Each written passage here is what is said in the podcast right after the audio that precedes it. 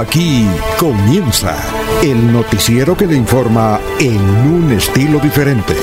Últimas noticias. Últimas noticias.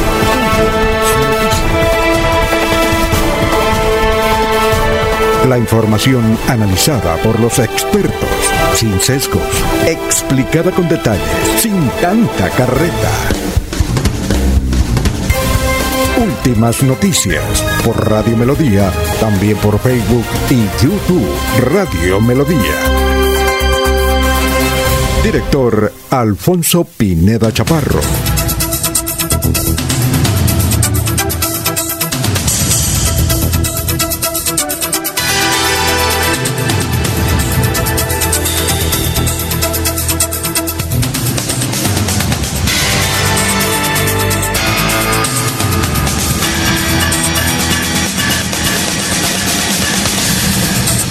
Gracias a Dios, hoy es lunes 19 de julio del 2021. Nos abre el micrófono Arnulfo Otero Carreño para hablar por Radio Melodía.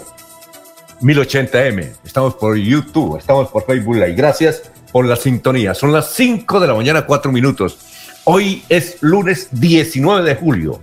Hoy se celebra el Día de los Héroes de la Patria y sus familias. Hoy es el Día de los Héroes de la Patria y sus familias. Un día como hoy, en 1930, nació Julio Sánchez Vanegas, de Producciones GES. Cumple 91 años y bien de salud. Eh, el padre de Julio Sánchez Cristo. Un día como hoy, en 1978, la empresa de Volkswagen construye el último carro eh, con el perfil de escarabajo. Salud para Enrique Ochoa presidente del Colegio Nacional de Periodistas, que siempre tiene una colección de carros eh, como escarabajo. Ya no hay, hay Volkswagen, pero de, otros estilos. recordamos que México, antes de la década del 80, todos los taxis eran escarabajos. Todos.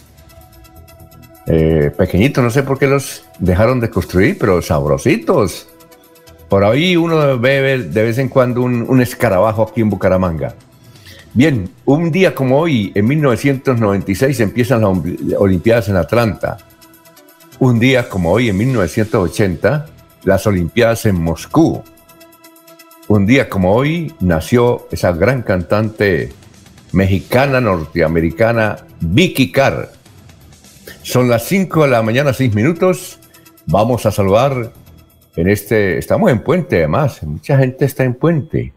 Mañana es fiesta. Vamos a saludar a nuestros compañeros que están en la mesa virtual de Radio Melodía. Laurencio Gamba está en Últimas Noticias de Radio Melodía 1080 AM. Don Laurencio, ¿cómo está? Muy buenos días, bienvenido. Alfonso, buen día para usted, nuestros oyentes, para la señora Sara Parada Gómez, para Sergio Rafael Serrano Prada, para todos los que están en la red, para Arnulfo Otero Carreño, que está en la parte digital, en la actividad del teletrabajo, de trabajo en casa, y quien permite que llegue nuestro sonido desde la emisora a todos los eh, diversos sistemas de comunicaciones. Por aire, agua y tierra es vigilado hoy el departamento de Santander por parte de la fuerza pública. Esto con el propósito de evitar que algunos caóticos eh, cometan algunos hechos. La Policía del Ejército garantiza movilidad para hoy. Con el apoyo de la Gobernación de Santander, Habitantes del municipio de Sabana de Torres y de Puerto Wilcher recibieron sus títulos de propietarios de terrenos. Esto gracias al apoyo de la Superintendencia de Registro y Notaría. Esto con el propósito que quienes tienen tierra y no tenían los títulos de propiedad ya los eh, tengan. Santander, territorio de propietarios. La Minga del Caribe deja hoy territorio santandereano. Anoche llegó al sur del departamento de Santander. Mañana estarán en las manifestaciones de Bogotá y hoy tienen parado en Zipaquirá. En Lebrija los cultivos están perdiendo esto por ausencia de agua. No ha llovido durante los últimos 20 días. Los campesinos están preocupados porque a pesar de todo trabajan, pero se pueden perder las cosechas. Con presencia de la policía, ejército, defensa civil y otros organismos están las vías, todo con el propósito de garantizar el transporte de productos, el transporte de pasajeros durante este 19 de julio, que es día laboral en Colombia. Hoy cierre de la plaza de mercado del municipio de Piedecuesta, esto con varios propósitos, pero que sea Jairo Correa Guevara, secretario del Interior, que nos hable sobre qué es este cierre y buen día.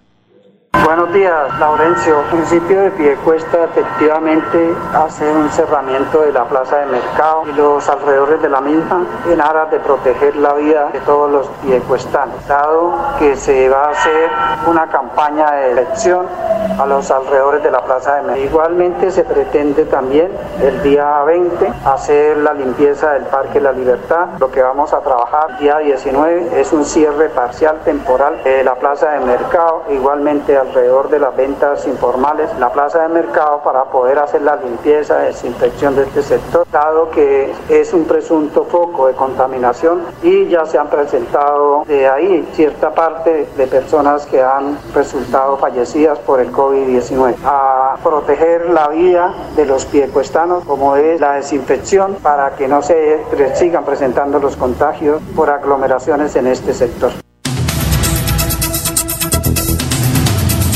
Muy bien, son las 5 de la mañana, 10 minutos, 5.10. Vamos a saludar a la gente que ya está en el Facebook Live. Vamos a ver quiénes están. Gracias por la sintonía. A ver, López López, muy buenos días de Provenza. Nos falta la frase de. La frase del doctor eh, Luis José Arevalo. Luis José Arevalo.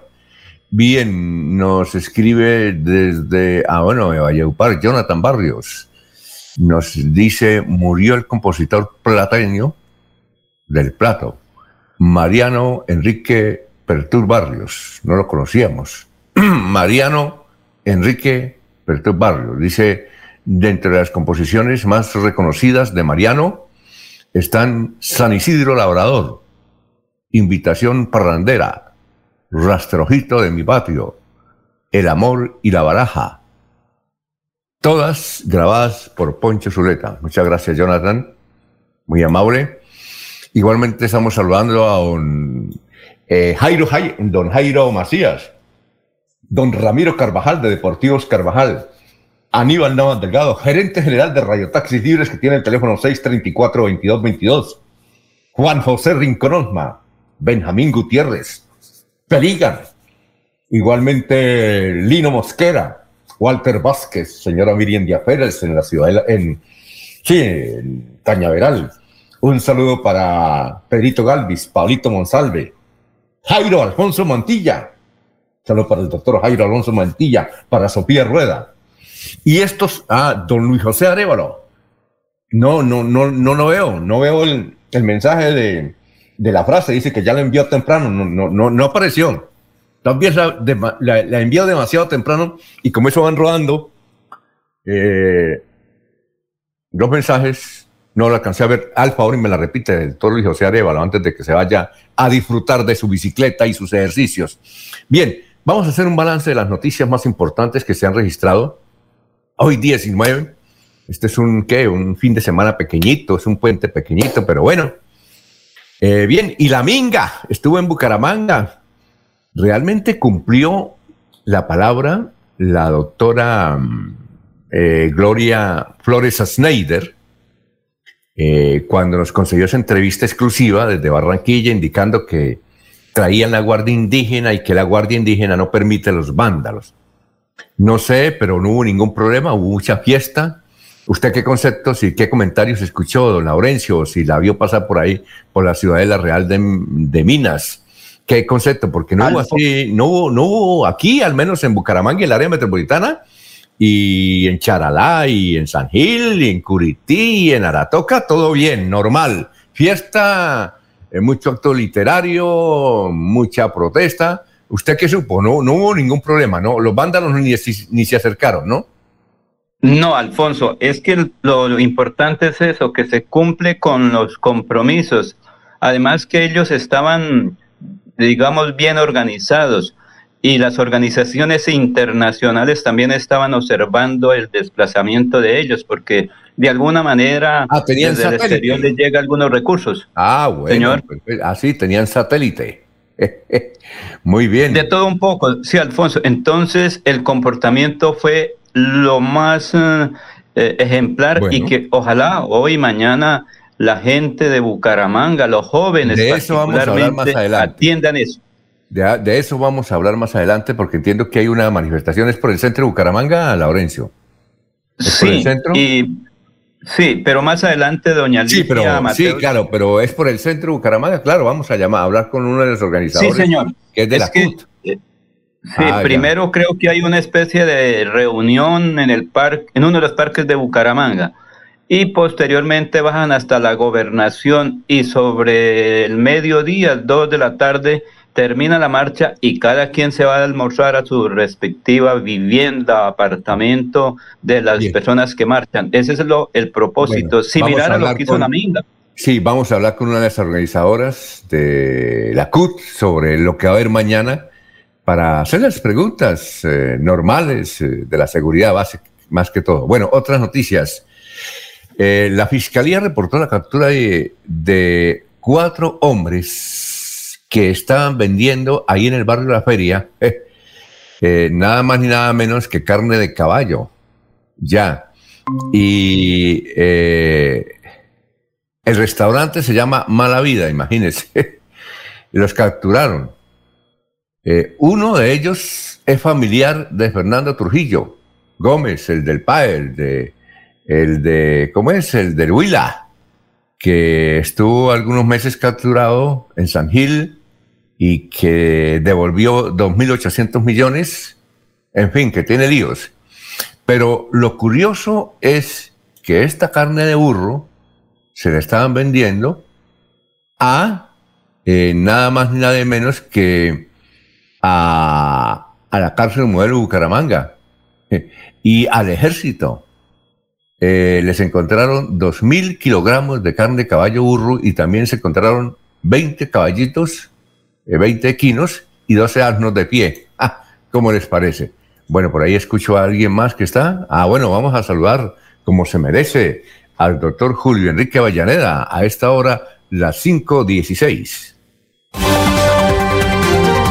Julio Enrique Avellaneda está en Últimas Noticias de Radio Melodía 1080 AM. Doctor Julio, nos place mucho en saludarlo. Muy buenos días. ¿Qué más?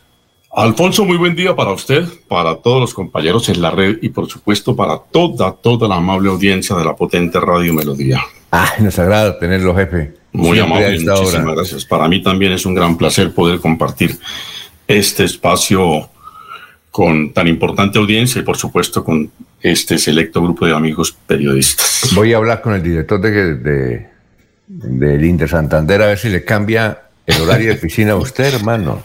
¿Ah? Ay, ay, ay. Vamos a hablar con Pedrito, a ver si Pedrito nos ayuda. ¿Ah? Muy bien. Bueno, doctor Julio, eh, ¿cuál es el santo de hoy? Hoy es el día del profeta Elías uno de los mm. más grandes profetas de la iglesia, uno de los personajes del Antiguo Testamento. Sí, señor. En la Biblia, que luchó contra Elías de aproximadamente 800, 900 años antes de Cristo. Sí, claro. Elías. Elías luchó contra, contra el mandatario de su época, ¿no? Contra Ahab se llamaba y su esposa Jezabel. Eh, de luego eran los grandes impulsores del, del paganismo y del, de las religiones o de los cultos idólatras de varios dioses, ¿no? Sí, Libró contra ellos unas grandes batallas y, y, le demostraba, de ahí porque es un gran profeta, profeta de la acción, suelen decir sus biógrafos, Alfonso, porque hay otro grupo de profetas, pero son profetas de textos, ¿no? Sí, profetas sentados, y además barrigones. Sí, como, como, eh. como Isaías, por ejemplo, Jeremías, Ezequiel. Puro barrigones. Todos esos profetas, barrigones. que, que, que el único el único flaquito deportista era Elías. Elías era el profeta de la acción porque eh, él con sus hechos eh, demostraba la, fuerza de sus advertencias, de sus profecías, ¿no? Y como se enfrentó a pues le demostraba con, le anunciaba las sequías que iban a azotar a Palestina y efectivamente así ocurría. Y, y es por supuesto uno de los, de los grandes personajes del Antiguo Testamento. Sí, eh, hay una profeta aquí en Colombia que es esta Regina Betancourt de Risca. pues hasta ahora lo que ella menciona se ha cumplido, ¿no? ¿En serio? Sí, sí, Loca, venga, loca y todo. Y lo que ella dice se cumple. No sé cómo, cómo hace para enterarse, pero ella dice, va a suceder tal cosa y, sucede, ¿no? No sé. Pues eh, seguro tiene sus medios de, de conocer, ¿no? Mm. Usted me hace acordar, Alfonso, mi padre nos contaba que cuando él era niño se estaba desarrollando la Segunda Guerra Mundial. Sí. Estudiaban en el Cerrito. Hacían sus, estudios de primaria allá. Y había un profesor en el colegio o en la escuela que todos los días llegaba y decía, esta noche va a ocurrir tal cosa en la batalla entre los aliados y los alemanes. Sí. Y como la prensa llegaba los dos o tres días después, efectivamente salía lo que el profesor decía.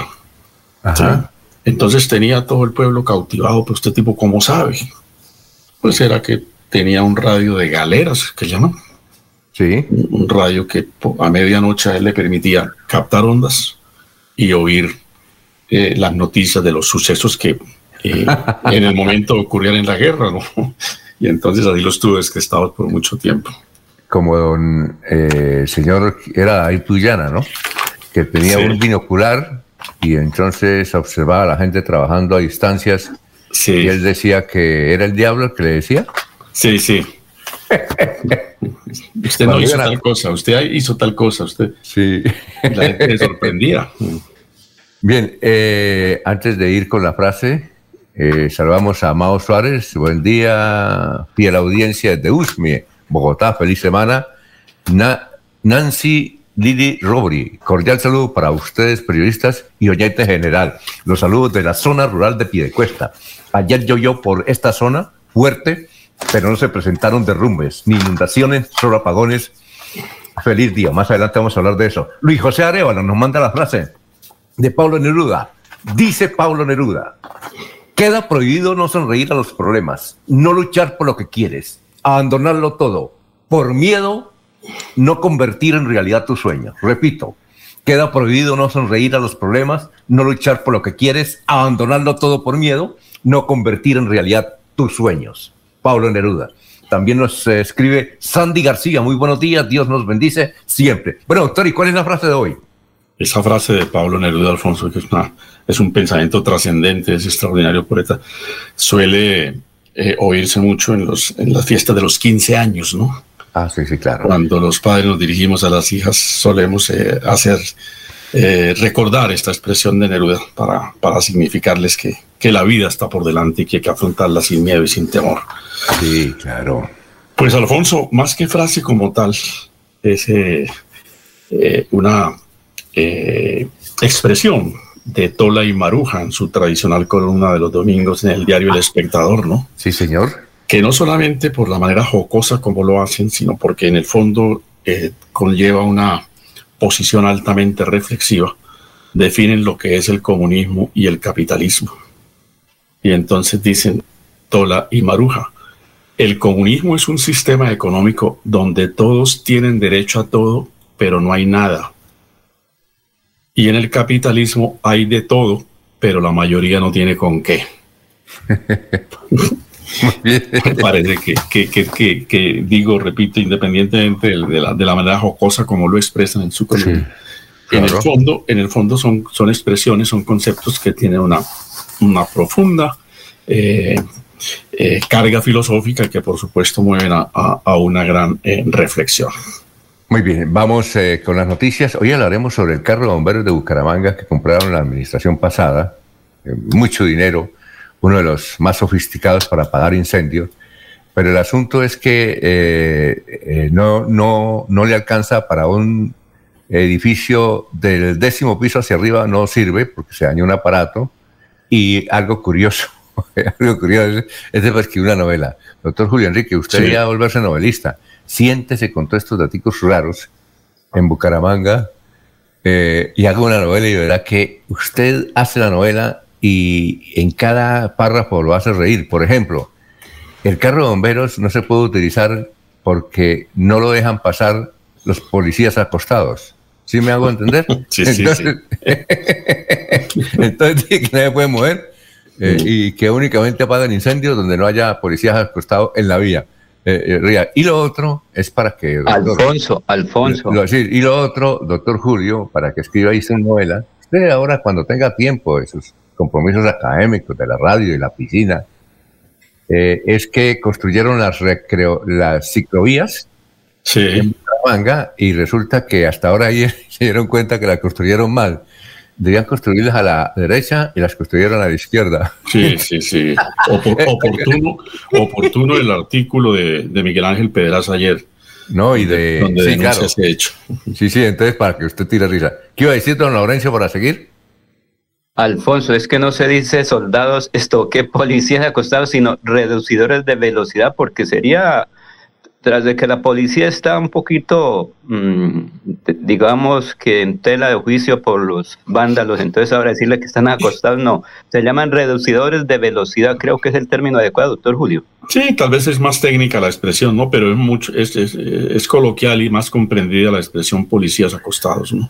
Bueno, también hablaremos sobre el episodio de Azoinducal eh, con don Wilson, no, Wilson, sí, Wilson Gamboa, que no dejó entrar a la muy directa ex gobernadora del Valle, diría Francisca Taulo, el viernes pasado. Eh, el gobernador reinició actividades ya, ¿no, Laurencio? Luego de sus vacaciones, eh, hubo un, editorial del periódico El Frente eh, criticando a, a, Vanguardia y a otros medios que estaban cuestionando que el gobernador descansara, ¿no?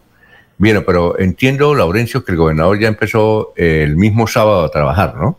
Me parece a mí. Sí, señor, sí. Alfonso, pero como siempre se ha dicho, es que las vacaciones son un derecho constitucional.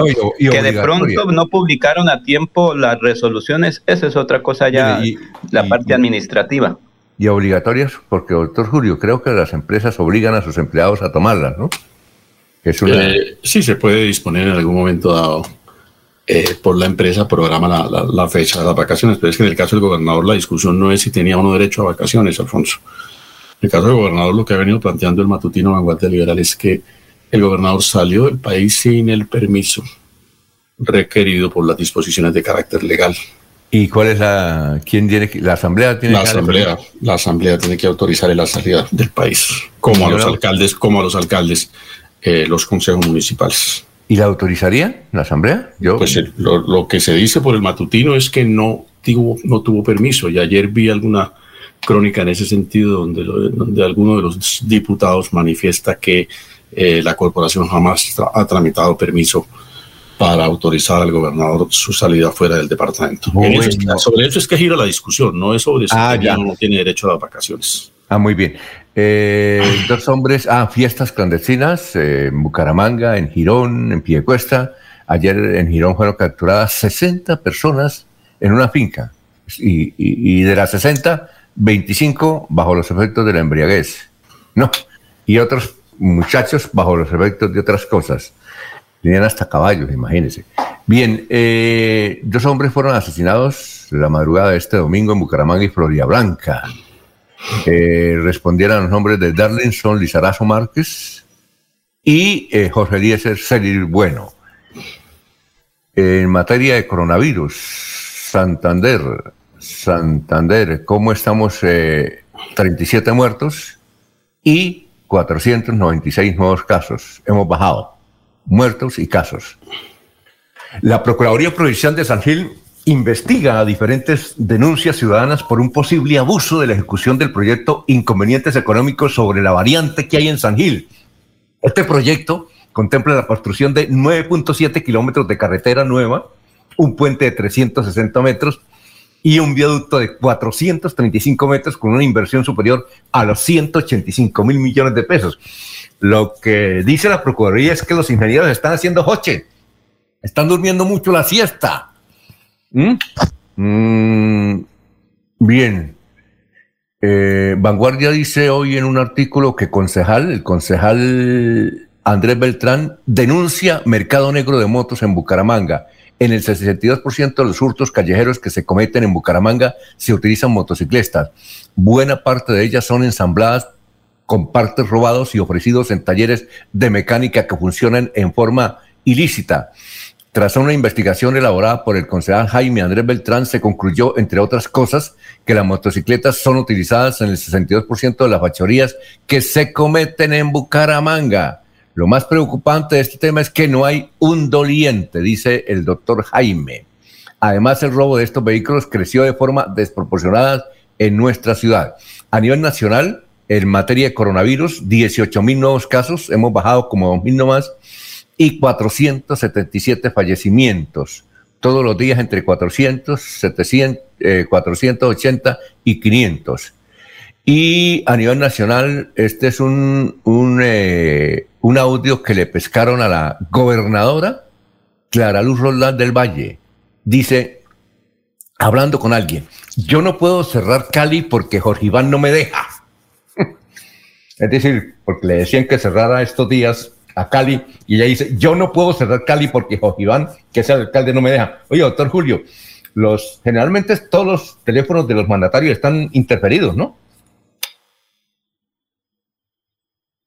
Eh, doctor Julio. Bien, ¿se fue? Eh, no, acá estoy. Ah, eh, supone en principio que, que, mientras no haya una orden judicial, pues los teléfonos no pueden ser intervenidos, ¿no?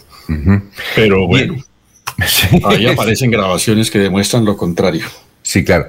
El ex embajador Arana, que fue cónsul, eh, fue embajador en Chile, ofrece a la JEP contar toda la verdad y Sucre está temblando. Oiga, doctor Julio, hoy el periódico El Espectador trae el expediente de la investigación sobre Richard Aguilar y los y la señora Toledo. Son como 10 hojas. Eh, ayer, ¿usted vio el espectador ayer o no? Sí, algo lo, he ojeado, sí.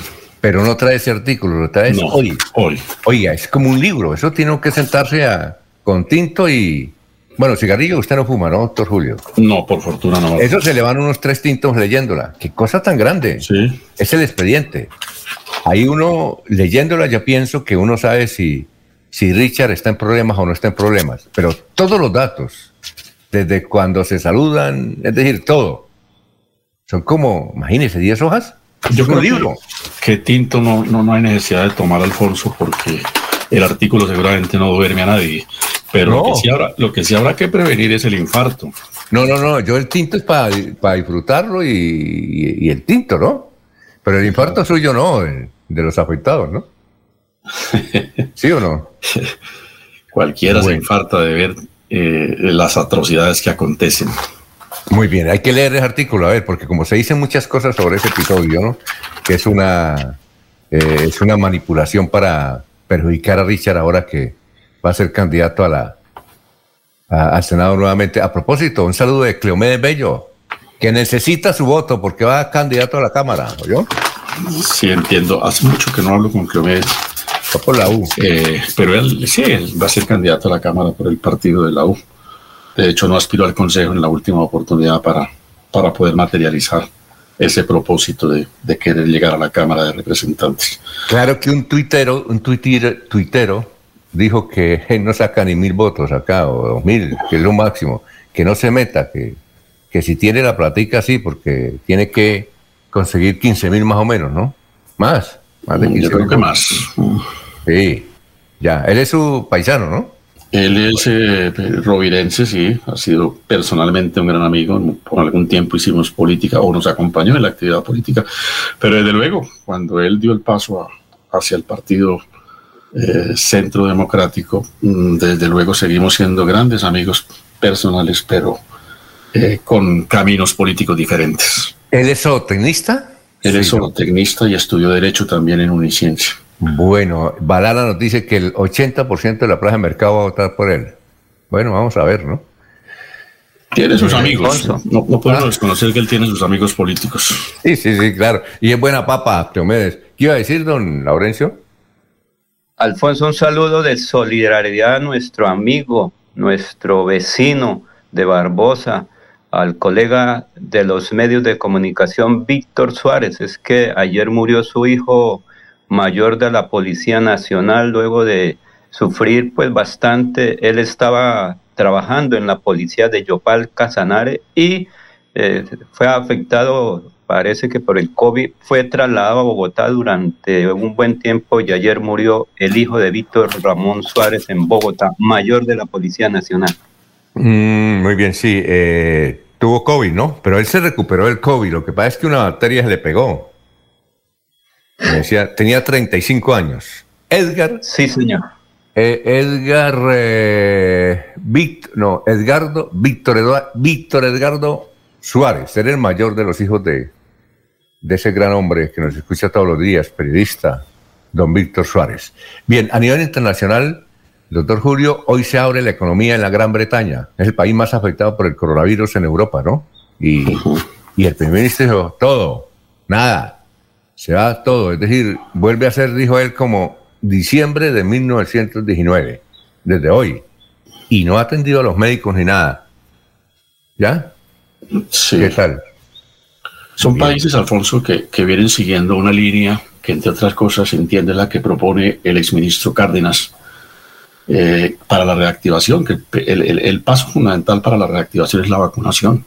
Sí, claro. Cuando se alcanza un nivel determinado de vacunación, pues la sociedad puede recobrar, digamos, su, vida normal y por eso vemos cómo se ha eh, eh, reactivado en muchas ciudades la vida económica y la vida social en términos generales. Gran Bretaña tiene un 60% de vacunados y eh, el primer ministro pasó un memo a todas las autoridades competentes para eh, que autoricen los conciertos, todo tipo de conciertos. Y lo más grave es que no se exigen tapabocas ni distanciamiento, dice el, memorando, ¿no? no, no, no, no, vamos a ver cómo, cómo solucionar el problema. En todo caso, ayer Gran Bretaña tuvo 22 mil contagiados. Vamos a una pausa. Eh, son las 5. Ah, pero aquí están los oyentes. Eh, Libardo Romero Solano, hola, buenos días. Su amigo Balala. William Flores eh, buenos días amigos de Melodía, Dios los bendiga, la comunidad del barrio La Cumbre amaneció feliz por sus 71 años de fundada y a la vez triste por la pérdida de su vicario parroquial, pase su tumba, así que murió. ¿Cómo se llama, don, don William, el vicario parroquial que murió? Que seguramente suponemos que es por COVID. Libardo Romero Balala dice, es un amigo Cleomedes Bello, hay que votar por él. 536, 536, recuerde, Uniremington. Este es la, el mensaje de Uniremington. Matrículas abiertas en la carrera profesional de Derecho, Contaduría Pública, Administración de Negocios Internacionales, Administración de Empresas, Ingeniería de Sistemas, Ingeniería Industrial, Diseño Gráfico, Crédito Directo, Aprobación Inmediata, PBX 698 4636. El celular es 322-943-0305. Bien, con Futuro construimos sueños de progreso. Con Futuro le informa la hora, son las 5.36. Melodía es la radio que lo tiene todo. Noticias. Deportes. Música Variedades.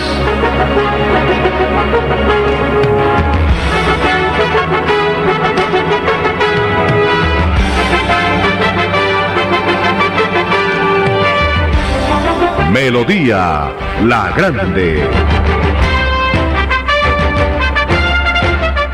Después de casi 30 años, nos ponemos al día con el alumbrado público. Llega el reto de la historia, la gran inversión dentro de la cual se destinarán casi 30 mil millones de pesos en proyectos de iluminación, expansión en zona rural y tecnología. En total son cerca de 630 mil millones para comenzar a saldar las deudas históricas que nos dejó la corrupción. Conoce todas las obras en www.bucaramanga.gov.co. Alcaldía de Bucaramanga. Gobernar es hacer.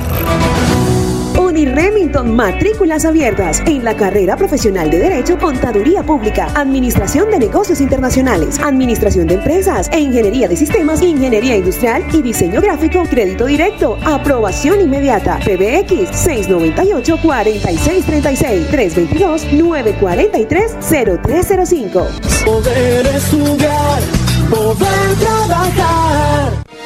Empresario, su negocio merece el mejor respaldo. Los desafíos mundiales traen soluciones al instante. Por eso Confuturo le ofrece crédito ágil y práctico para capital de trabajo y todas las necesidades de su empresa. Informes 317-439-9483 y en www.cofuturo.com.co. Cofuturo, construimos sueños de progreso. Abuelita, ¿me enseñas a tejer? Ay, tesoro, desde que me apareció artrosis y artritis, no volví a tejer. Mire, abuelita, te llevaré a IPS Cines, donde sé que tratarán tu artrosis y artritis. IPS Cines, especialistas en medicina biológica. En Bucaramanga, citas 643-6868, 643-6868. Vigilados para salud. Veolia invitamos a nuestros clientes a verificar si el cableado que se encuentra fuera de sus viviendas y les suministra cualquier tipo de servicio cumple con la altura mínima permitida de acuerdo a lo establecido por la resolución 180398 de 2004 del Ministerio de Minas y Energía, dado que es su responsabilidad dar aviso a la empresa que corresponda si este no cumple con los 5 metros de altura desde el nivel del piso, pues la empresa no asume el daño ocasionado en el cableado por los vehículos recolectores. Veolia, renovando el mundo, vigilado Superservicios.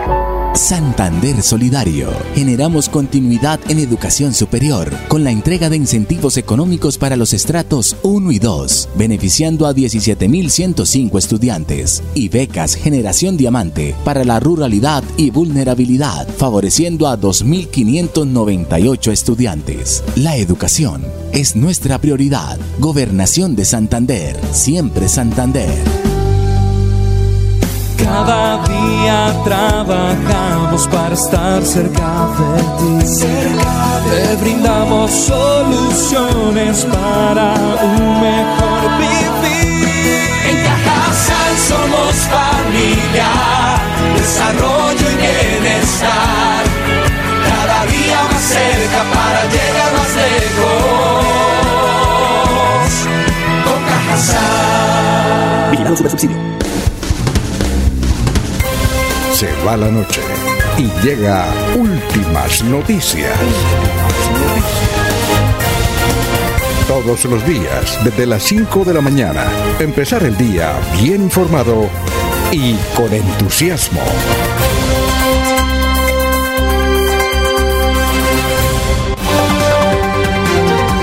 Jorge Caicedo está en Últimas Noticias de Radio Melodía 1080 AM.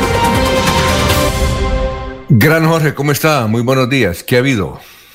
Don Alfonso, muy buenos días. Como siempre, feliz de compartir con ustedes este espacio de últimas noticias y poder saludar a todos los amigos que acompañan a Radio Melodía en sus diferentes señales.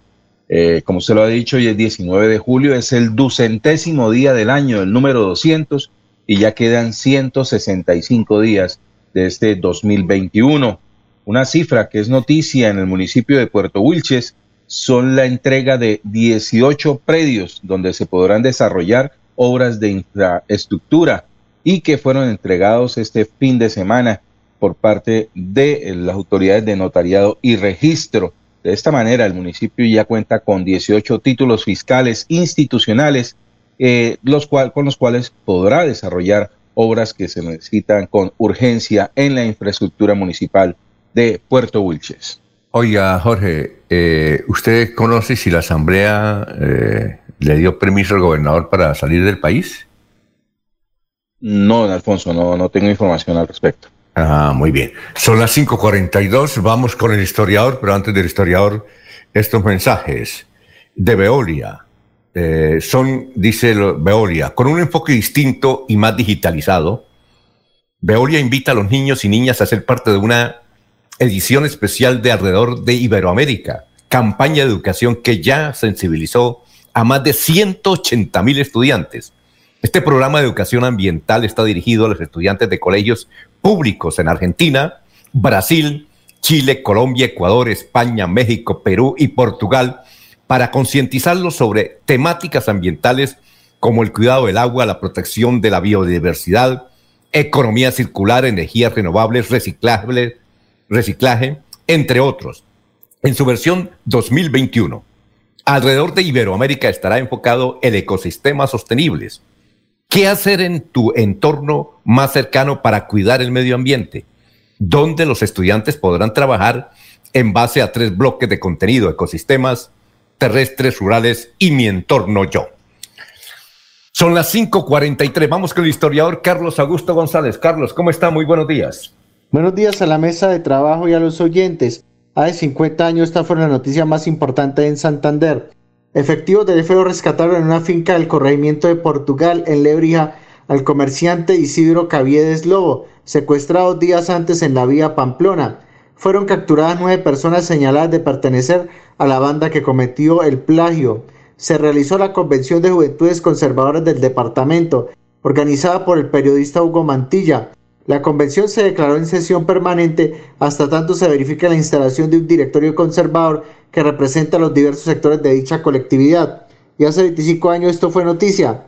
Pueden venir días de mucho dolor si no hay cordura para una solución pronta a esta situación difícil, afirmó el monseñor Darío Castrillón Hoyos en un homenaje realizado en la Catedral de la Sagrada Familia de Bucaramanga, antes de su partida al Vaticano para asumir el cargo de proprefecto para el clero.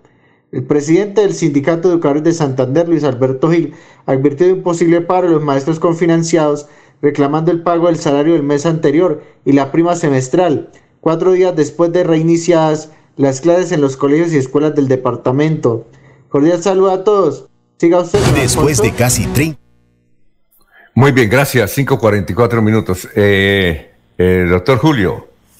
El doctor Hugo Mantilla era muchacho en 1971, ¿no? Y, supongamos, y suponemos que siempre estaba de saco y corbata. Yo nunca lo conocí sin saco y corbata al doctor Hugo Mantilla. Y generalmente era de color negro, ¿no, Alfonso?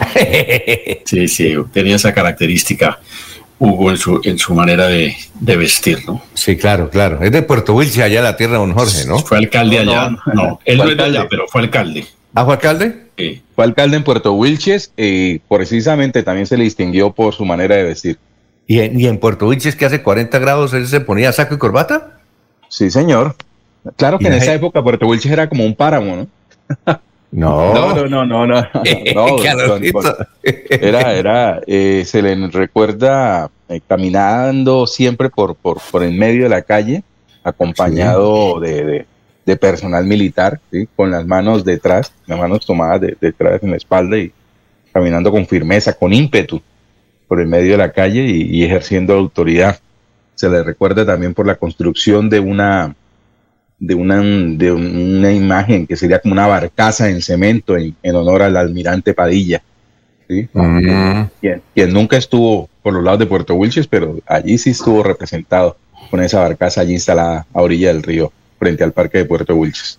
Muy bien, y qué era lo que le iba a decir.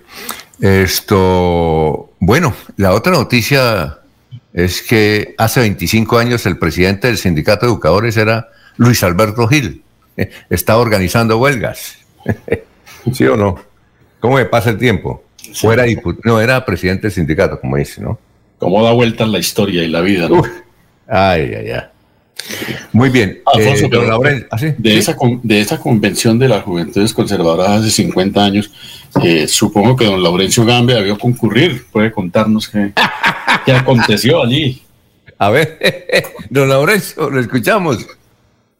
No, señor, todavía en eso estábamos, era en Barbosa ya, con pantalón corto en esa época, pero sí de Luis Alberto Gil. Recuerden que él nació en corregimiento de Cite Vereda la, la Palma. Y de ahí muy joven, muy pequeño salieron para el páramo. Por eso es la disputa entre Barbosa si nació allá o nació en el páramo Santander, el licenciado Luis Alberto Gil Castillo, que ahorita afronta algunas dificultades en su propia residencia. Bueno, vamos a una pausa, son las 5.47, estamos en Radio Melodía. Después de casi 30 años, nos ponemos al día con la infraestructura educativa. Llega el reto de la historia, la gran inversión, dentro de la cual se destinarán casi 20 mil millones de pesos para los colegios Politécnico, San José de la Salle, Bosconia Santa Rita y Camacho Carreño. En total son cerca de 630 mil millones para comenzar a saldar las deudas históricas que nos dejó la corrupción. Conoce todas las obras en www.bucaramanga.gov.co. Alcaldía de Bucaramanga. Gobernar es hacer. Uniremington, matrículas abiertas en la carrera profesional de Derecho, Contaduría Pública, Administración de Negocios Internacionales, Administración de Empresas e Ingeniería de Sistemas, Ingeniería Industrial y Diseño Gráfico, Crédito Directo, Aprobación Inmediata, PBX 698-4636, 322-943-0305. Poder estudiar, poder.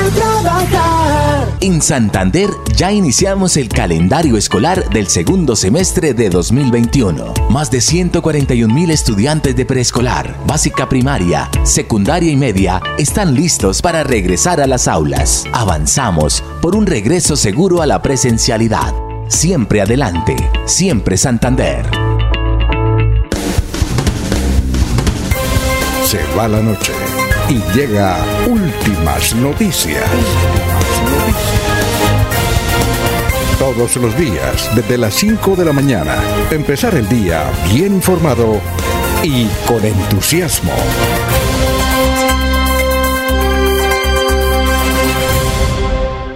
Son las 5:49. Banti y Sura se unen para cuidarte. Vanti y Sura se unen para cuidar tu presente y proteger tu futuro. Ahora podrás disfrutar de seguros hechos a tu medida, financiación y pago a través de tu factura de gas natural domiciliario Vanti y canales de compra físicos y digitales. Conoce más en www.segurosura.com.co slash Vanti o llama al 018 41 53 76. Vanti y Sura te cuidan. Los seguros son ofrecidos y comercializados por Seguros Generales Sudamericana, Vanti S.A. ESP y sus filiales solo actúan como entidad recaudadora. Cuida tu presente y protege tu futuro con Banti y Sura.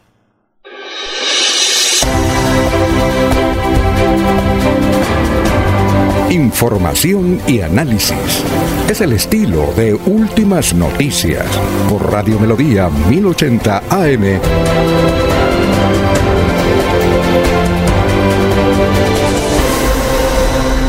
Son las 5.50, vamos con los oyentes. Eh, Elda, Eldita nos dice desde Florida Blanca que el vicario que murió, vicario parroquial de la cumbre, es el padre Jesús Alfredo Rojas. Jesús Alfredo Rojas. Suponemos que fue por COVID, pues no sé. Pero William eh, Alfredo Riatiga complementa. Eh, Jesús Alfredo Rojas, vicario de la parroquia Nuestra Señora de la Provincia, eh, eh, eh, murió por COVID en el hospital universitario ayer en la madrugada.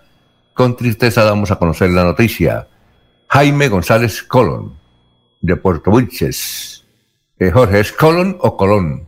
Colón, Jaime González Colón. Dice, muy cercano a, a mi papá. ¿Ah, sí? Sí, sí, Ah, bueno. compañeros de trabajo y, y el padre de Jaime González, don eh, Darío González, fue de las personas a las que mi papá hoy en día se atreve a decir que, que fue su mejor amigo en la vida y que difícilmente ha encontrado otra persona de esas características. Oye, a propósito, vi en las redes sociales que su nieto cumplió años. ¿Cuántos años cumplió su nieto? Eso fue el 7 de julio, don Alfonso, fueron ocho años. Ocho años. Uy, ya está grande, ¿no? Sí, sí, hace rato que llegó ese intruso para quedarse. ¿Y le gusta la, la fotografía como al abuelo y al papá? Sí, sí, por ahí a ratos coge la- las cámaras que le permite tomarlas, las, las usa y, y por ahí sale a practicar. Eh, dice eh, don Jaime González que boicot de los Juegos Olímpicos de Moscú, 19 de julio de 1980, hace 41 años, un total de 58 países boicote- boicotean, boicotean los Juegos Olímpicos de Moscú. El motivo no era que protestar por la invasión de Afganistán por parte de la Unión Soviética. Puerto Wilches era fresco por las montañas que había cuando llegó La Palma desforestaron todo el territorio y se calentó. Bueno, Jorge, vamos con noticias a esta hora, 5.52. Don Alfonso, la Policía Metropolitana de Bucaramanga reportó que logró sancionar a 60 personas que participaban este fin de semana en una fiesta clandestina en el municipio de Girón. Tras las denuncias de la comunidad, los uniformados lograron llegar hasta la zona rural e intervenir un evento que se estaba realizando después de las 10 de la noche, hora en la que se inicia el toque de queda en Santander. El coronel Luis Quintero, subcomandante de la Policía Metropolitana de Bucaramanga, indicó que es importante llamar a la conciencia de toda la ciudadanía para la sobre la grave situación que se viene viviendo a través de la pandemia hay que ser responsables y no seguir fomentando eventos con aglomeraciones, indicó el oficial. Son las 5.53, don Laurencio, lo escuchamos. Alfonso, Santander Departamento de Propietarios, es la campaña que ha liderado la gobernación de Santander con el propósito de entregar escrituras a quienes tienen terrenos pero no legalizados, es lo que se llama terrenos baldíos. Pero esto se logró, como ya se dijo, en Sabana de Torres y Puerto Wilches. Aquí este informe sobre la actividad de la gobernación de Santander en beneficio de las comunidades santandereanas. La gobernación de Santander, con quien tenemos suscrito convenio para poder adelantar, entre otras, los programas de formalización y saneamiento de, de predios. Todos los habitantes puedan ser propietarios formalmente, ya que actualmente existen muchos poseedores, pero sin título de propiedad. En Colombia lo único que garantiza la propiedad inmobiliaria es el registro del... Y esas personas que tienen mucho más de 10 años de estar en posesión de un, de un predio, su titulación, puedan lograr finalmente el título que los va a ayudar a obtener también mayores beneficios como subsidios de vivienda, créditos bancarios, una estabilidad familiar y emocional porque están en su propio techo. Ha dado más de 5 mil títulos en todo el departamento de Santander. Llama Santander Departamento de Propietarios que lidera la Secretaría de Vivienda en el gobierno de siempre Santander y con la intención y la voluntad siempre del gobernador Mauricio Aguilar de que Santander sea un departamento de propietarios. Estamos en el municipio de Sabana en un trabajo articulado con la Superintendencia de Notaría y Registro entregando 100 escrituras a propietarios a habitantes de ese municipio que nunca tuvieron legalizado su predio. De la misma forma entregamos 18 predios institucionales al municipio de Puerto Dulce. Los beneficios son muchos. A través de estos programas de Santander Departamento Propietario le brindamos a las familias seguridad jurídica sobre el predio en el que han vivido 20, 30, 40 años. Brindamos seguridad jurídica al momento de conectar servicios públicos, al momento de acceder a créditos hipotecarios, para poder acceder a subsidios de vivienda, de mejoramientos. También a los municipios les genera un beneficio importante que es el, el aumento de la base catastral, que lo que va a significar es el aumento de ingresos para el mismo municipio. La superintendencia y la gobernación está trabajando, los municipios y las alcaldías articulen estos esfuerzos, lo que es información, lo que son las bases catastrales, la información catastral, todo lo que tiene que ver con el registro de estos predios y la colaboración obviamente de las personas, esto no tiene ningún costo. Adicional a eso, la, el Departamento de Santander, a través de la ordenanza N4 del 2020, está exonerando el impuesto de registro a las familias que quieran legalizarse. Hoy esa boleta fiscal, como la denominamos en la calle, no tiene ningún precio para efectos de esa legalización.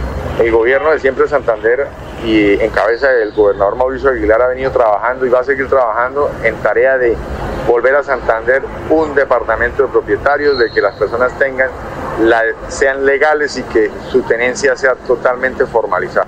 Mi, nombre es Amanda Suárez Gualdrón, soy nacida en Sabana de Torres. Pues así se hizo posible lo de las escrituras, porque ya vengo luchando hace muchos años con el tema de las escrituras y hasta hoy se dio la oportunidad. No, pues yo allí estoy desde el 2000, desde el 2000 luchando con lo de las escrituras pues hasta hoy se dio, pues sí, bueno, porque uno ya, ya cuenta con algo propio, algo que está a nombre de uno, ya no es nada baldío, entonces tiene, ya tiene propiedad.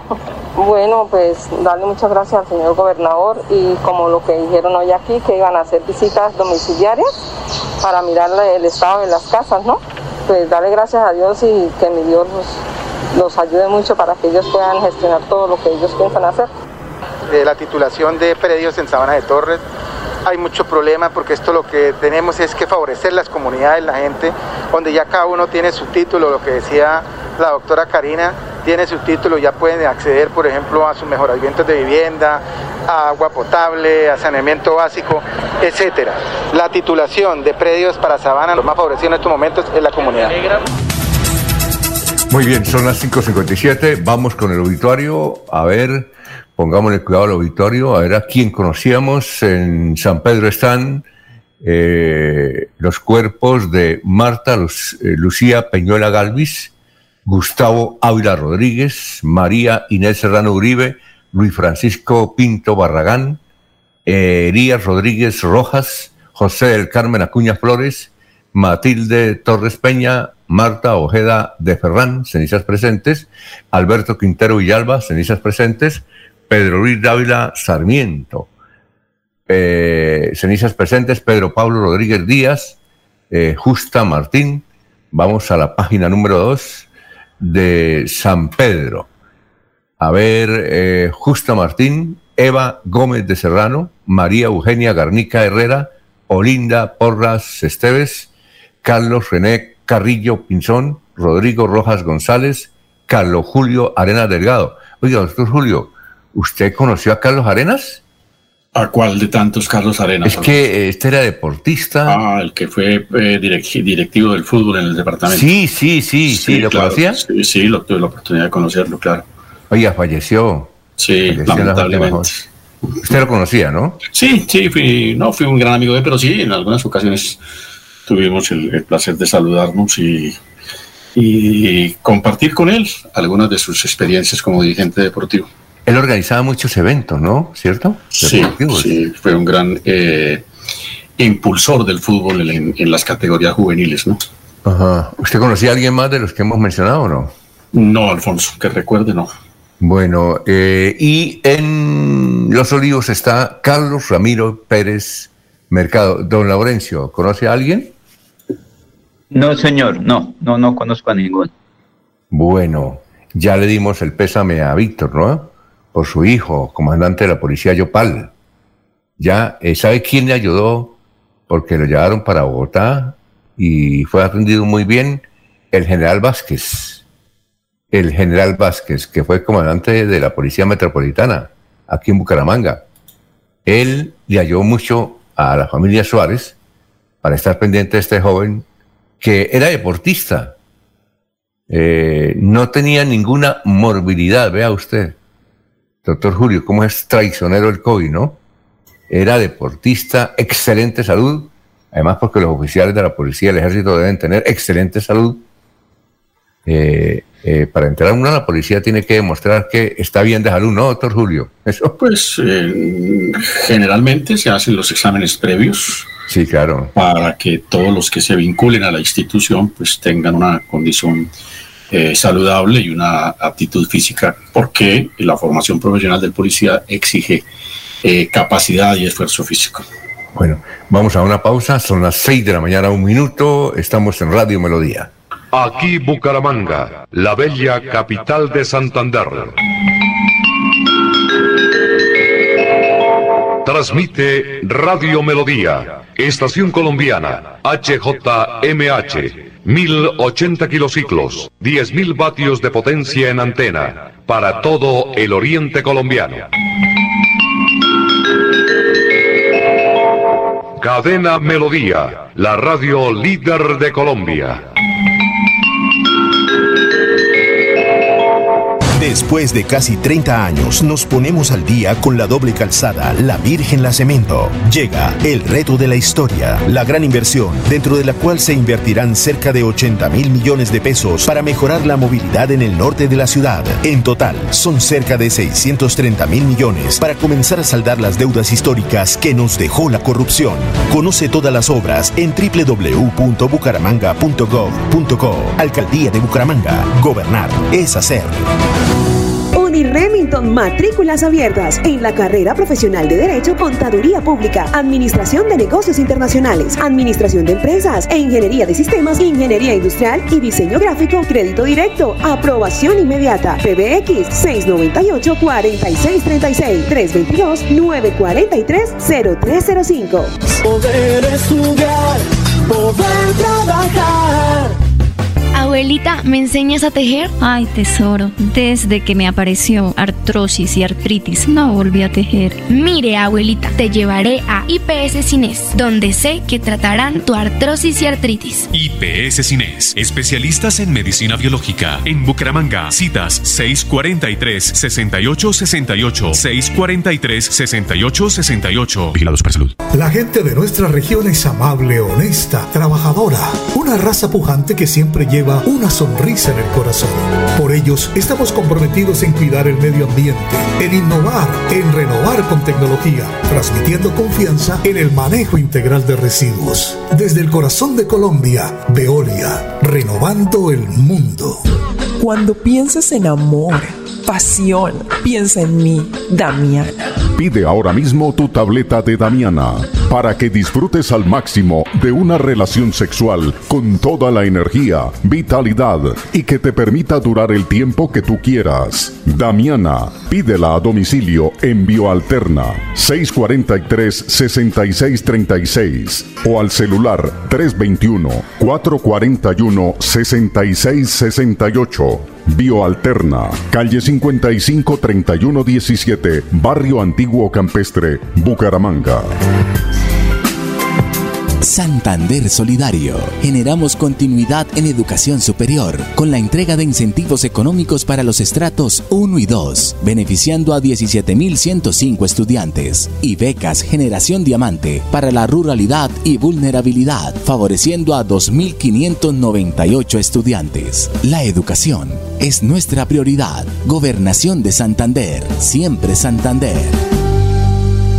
Un especial saludo a los habitantes de Bucaramanga y Santander. Les habla el doctor Javier Aristizábal. He investigado las plantas medicinales colombianas por 20 años. He creado la terapéutica natural al altel para tratar las principales enfermedades de los colombianos. Estoy con ustedes de 10 y 30 a 11 de la mañana por esta emisora. Estoy seguro que lograré cosas interesantes en la salud de todos ustedes. Después de casi 30 años nos ponemos al día con la escarpa occidental. Llega el reto de la historia, la gran inversión dentro de la cual se destinarán casi 100 mil millones de pesos para construir pantallas ancladas, muros de contención y sistemas de drenaje en cinco barrios de Bucaramanga. En total son cerca de 630 mil millones de pesos para comenzar a saldar las deudas históricas que nos dejó la corrupción. Conoce todas las obras en www.bucaramanga.gov.co. Alcaldía de Bucaramanga. Gobernar es hacer. Se va la noche y llega últimas noticias. Todos los días, desde las 5 de la mañana, empezar el día bien informado y con entusiasmo.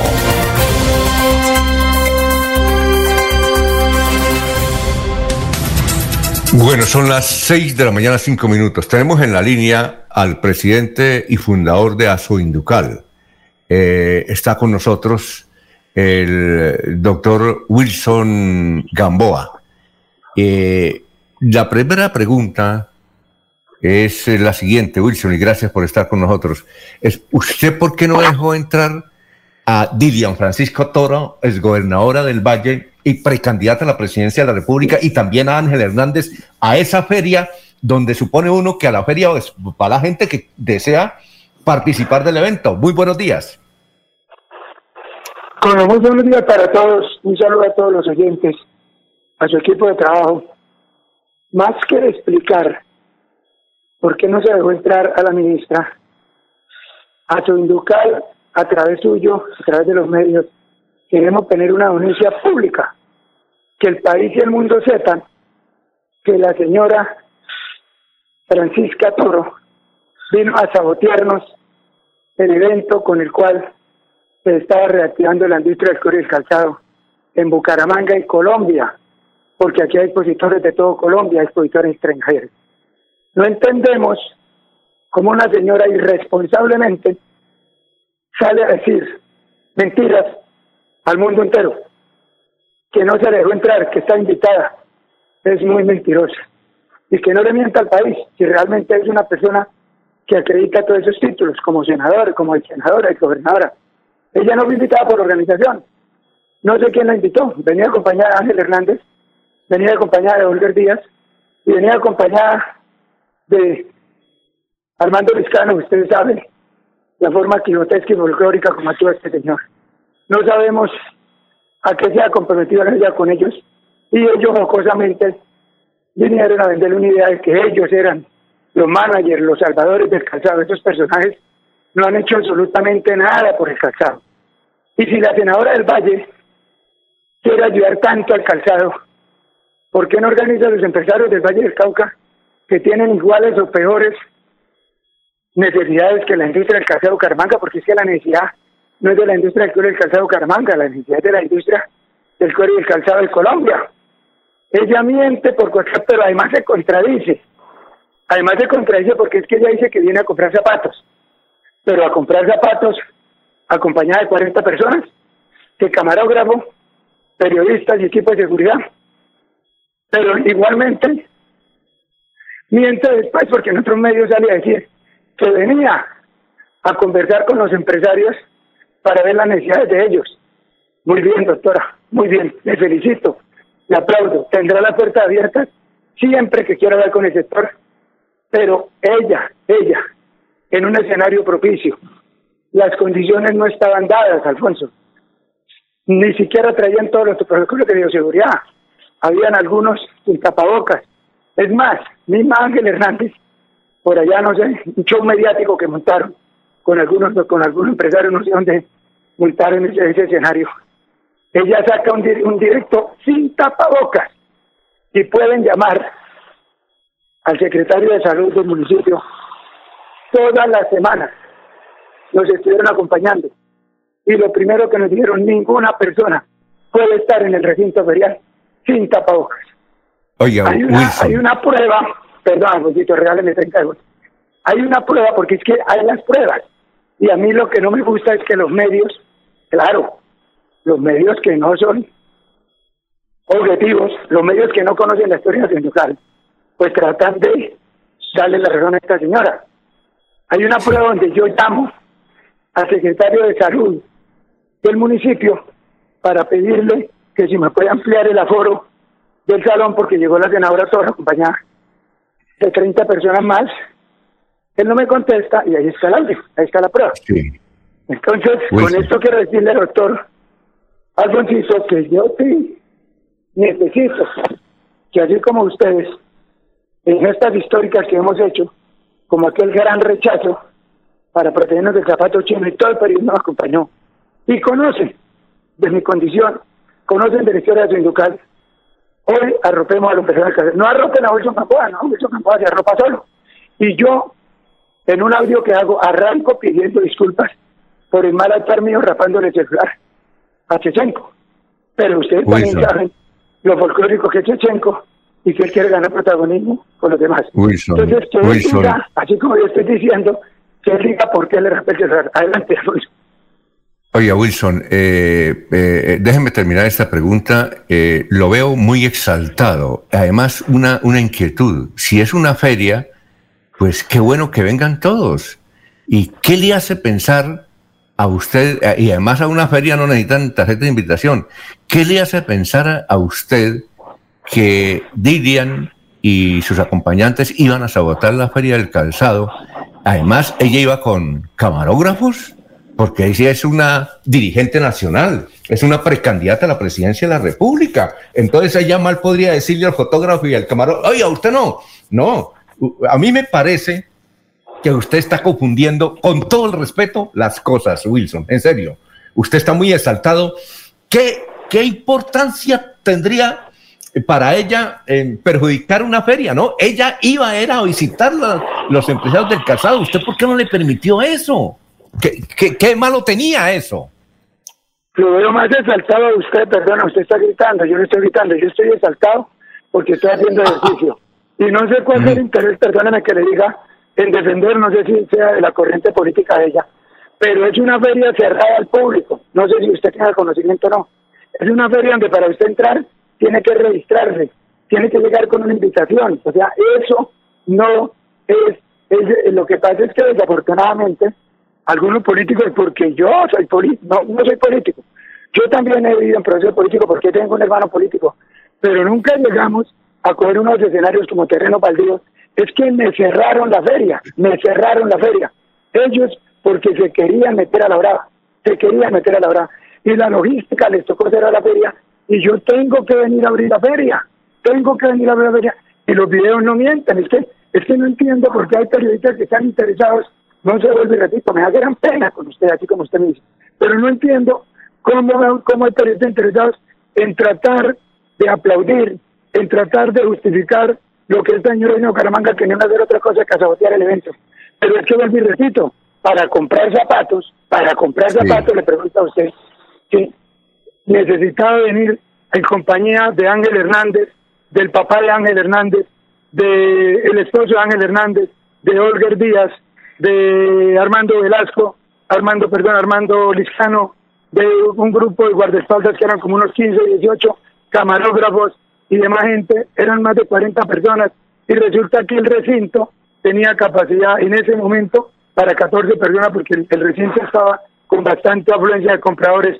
Pues llegan ellos y nos toca sacar el comprado. Entonces, usted perdone que le diga, señor periodista, prefería haber dejado entrar a ella que hiciera política y yo saco a los compradores, que era la gran ilusión de los fabricantes, que es un, es un evento propio de ellos, ahí no nos apoyó absolutamente nadie, ni gobernación ni alcaldía, únicamente la Cámara de Comercio, la alcaldía de Florida Blanca y todos 40 empresarios, el apoyo a la feria vino de parte del gobierno nacional, que allá sí reconocen nuestro trabajo. Bien dicho, que nadie es profeta en su tierra.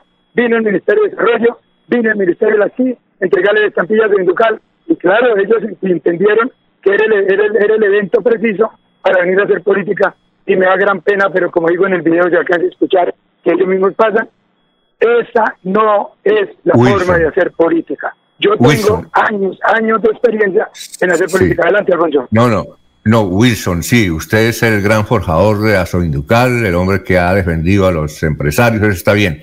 Pero, ¿qué le hace pensar a usted que ellas iban, esas dos mujeres, iban a sabotear el evento? ¿Cómo, cómo lo iban a sabotear? porque se les dice que no pueden entrar por el grupo porque el grupo es muy numeroso. Segundo, porque no están no se registraron en la plataforma. Tercero, porque no traen tarjeta de invitación. Y a pesar de eso que no que ellos entraban porque era la senadora Toro. Este, ¿qué más puedo yo pensar? Es más, es más, lo que pasa es que claro, ellos son, perdóneme que le diga, pero de inteligencia no tienen un pelo, porque es que ellos mismos se están condenando. Si ellos pasan todo el video todo, absolutamente todo el video. Y ven cuando yo llego a buscar a la senadora para hablar con ella, ella de una manera irreverente, grosera, antipática, todo lo que quiera, propia del poder de los políticos de alto rango, voltea la espalda y se va. Y los que se vienen a pelear conmigo, perdóneme que le diga, lógicamente son los cargamaletín, son los borregos de ella, y empiezan a pelear conmigo que por qué no puedo entrar. Le digo, es que aquí no está diciendo que no pueden entrar. La, la, la, es que está cerrado. El señor, vengo yo a abrir la prueba en el video de cómo entro yo con el papá de Ángel Hernández a mostrarle por qué no pueden entrar, porque la capacidad del salón no da para más. Entonces, rompen protocolos, pasan por encima las órdenes de la Secretaría de Salud, que todos los días lo primero que nos controlaban era el uso de tapabocas, el uso de los protocolos de seguridad, la capacidad de cada uno de los salones. Entonces, porque era la sonadora, veamos que hagan eso, eso, perdón, pregunto, en su, en su experiencia política, y el superior investigativo, eso no es saboteo. ¿Cómo se llama eso? Pregunto yo entonces, ¿cómo se llama eso? Muy bien, eh, eh, vamos a ver si mis compañeros que están aquí, que tenemos varios, don Wilson, eh, quieren hacer una pregunta. ¿Laurencio o Jorge? ¿Jorge? Jorge, don Alfonso. A ver, Jorge, Jorge. Una pregunta con los buenos días para Wilson Gamboa. Esto, si, si la, la condición de figura política de Lilian Francisca Toro pues, no le permitió ingresar al, recinto donde se desarrolla la feria por las eh, condiciones que, está presentando Wilson como organizador. La pregunta es, anteriores a este episodio, eh, ante, los días anteriores al episodio, ¿hubo presencia de otra figura política dentro de la feria? Y si la hubo, ¿cuáles fueron las condiciones para que esa persona sí pudiera ingresar?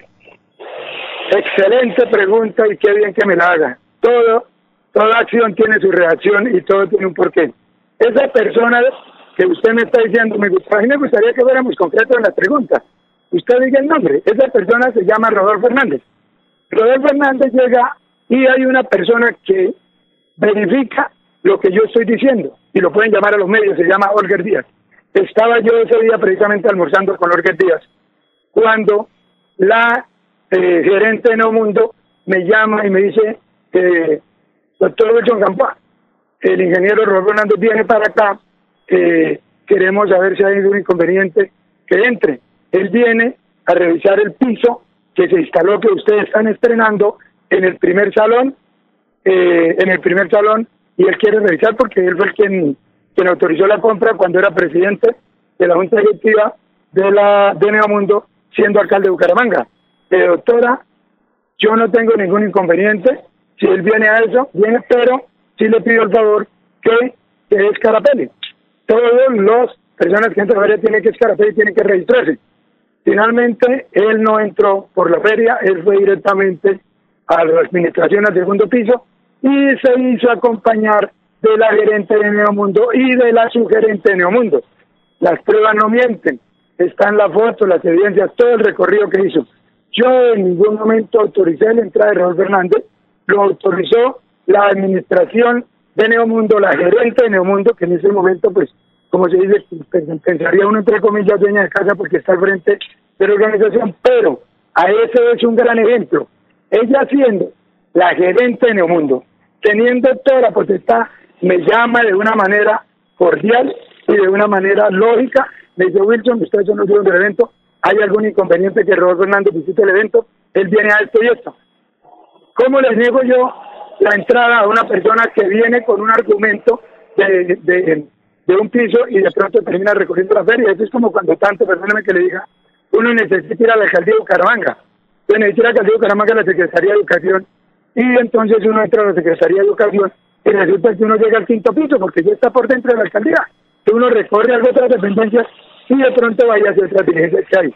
Pero vuelvo y repito, la entrada de Rodolfo Fernández fue autorizada y el recorrido lo hizo la gerente en el mundo, la doctora Valentina, y la doctora Luis Estela, que es la diferente, previo, previo, previo consentimiento de la organización del evento. Es que en la sindical no manda Wilson Campo, es que de pronto la gente, ese es el de administración que hay.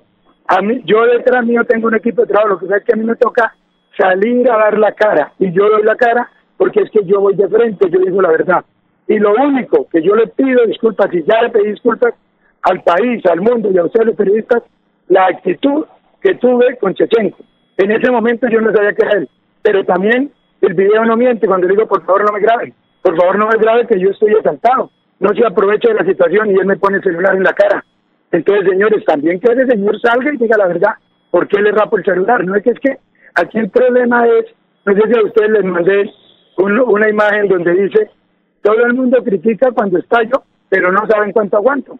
Y vuelvo y repito y me ratifico, si aparece otra persona en las mismas condiciones como apareció la senadora y yo estoy frente a un evento, hago exactamente lo mismo porque tengo el respaldo de absolutamente todo el empresariado. Mire, más de 50 periodistas que conocen la historia del sindical, ese mismo día llamaron a mí el respaldo. Claro, con todo respeto, aparecen algunos medios que por desconocimiento, por alguna cosa u otra, inmediatamente toman el, protagonismo para tratar de buscar la noticia. Pero a mí, aquí yo personalmente voy a buscar, no sé si a través de este medio puede hacer la convocatoria, a través si ustedes quieran liderar, voy a hacer una rueda de prensa donde ojalá estén todos y muy bueno, qué bueno sería que esas personas que trajeron a la doctora Eliana Toro a la feria la traigan a esa rueda de prensa y nos sentemos los dos en un acto de camaradería y le digamos la verdad al país, que ella cuente cómo fue engañada para llamar a ver, porque estoy seguro, estoy seguro que ella fue engañada. Muy seguramente estos tres personajes le vendieron la idea, no vamos, vamos, vamos, que es que nosotros allá somos los que mandamos en los zapateros, nosotros, mejor dicho, esos zapateros hacen lo que nosotros digamos, porque es que nosotros lo llamamos que ninguno, ninguno de esos tres personajes le ha hecho absolutamente nada, pero nada, nada por el sector. Adelante. Laurencio, ¿usted quiere preguntarle? ¿Cómo? Laurencio, ¿Laurencio está? No, no te entiendo. No, no, no, es que estoy preguntándole aquí a un compañero Laurencio que quiere preguntar. ¿Ah, no? Laurencio, eh, doctor Julio. Eh, Alfonso, sí. más, más que preguntarle a, Wilson, a quien El doctor Julio Enrique Avellaneda, sí. A quien le hago llegar un cordial saludo. Por favor, no sé, si, no sé si le bajen un poquito el audio porque es que se escucha supremamente fuerte la, el, Ah, el- el- hay mucho ruido. Muy bien, doctor Julio, le presento eh, Wilson a Julio, que usted lo conoce. Julio. Claro que conozco a Wilson hace muchos años, le, hago llegar un cordial saludo.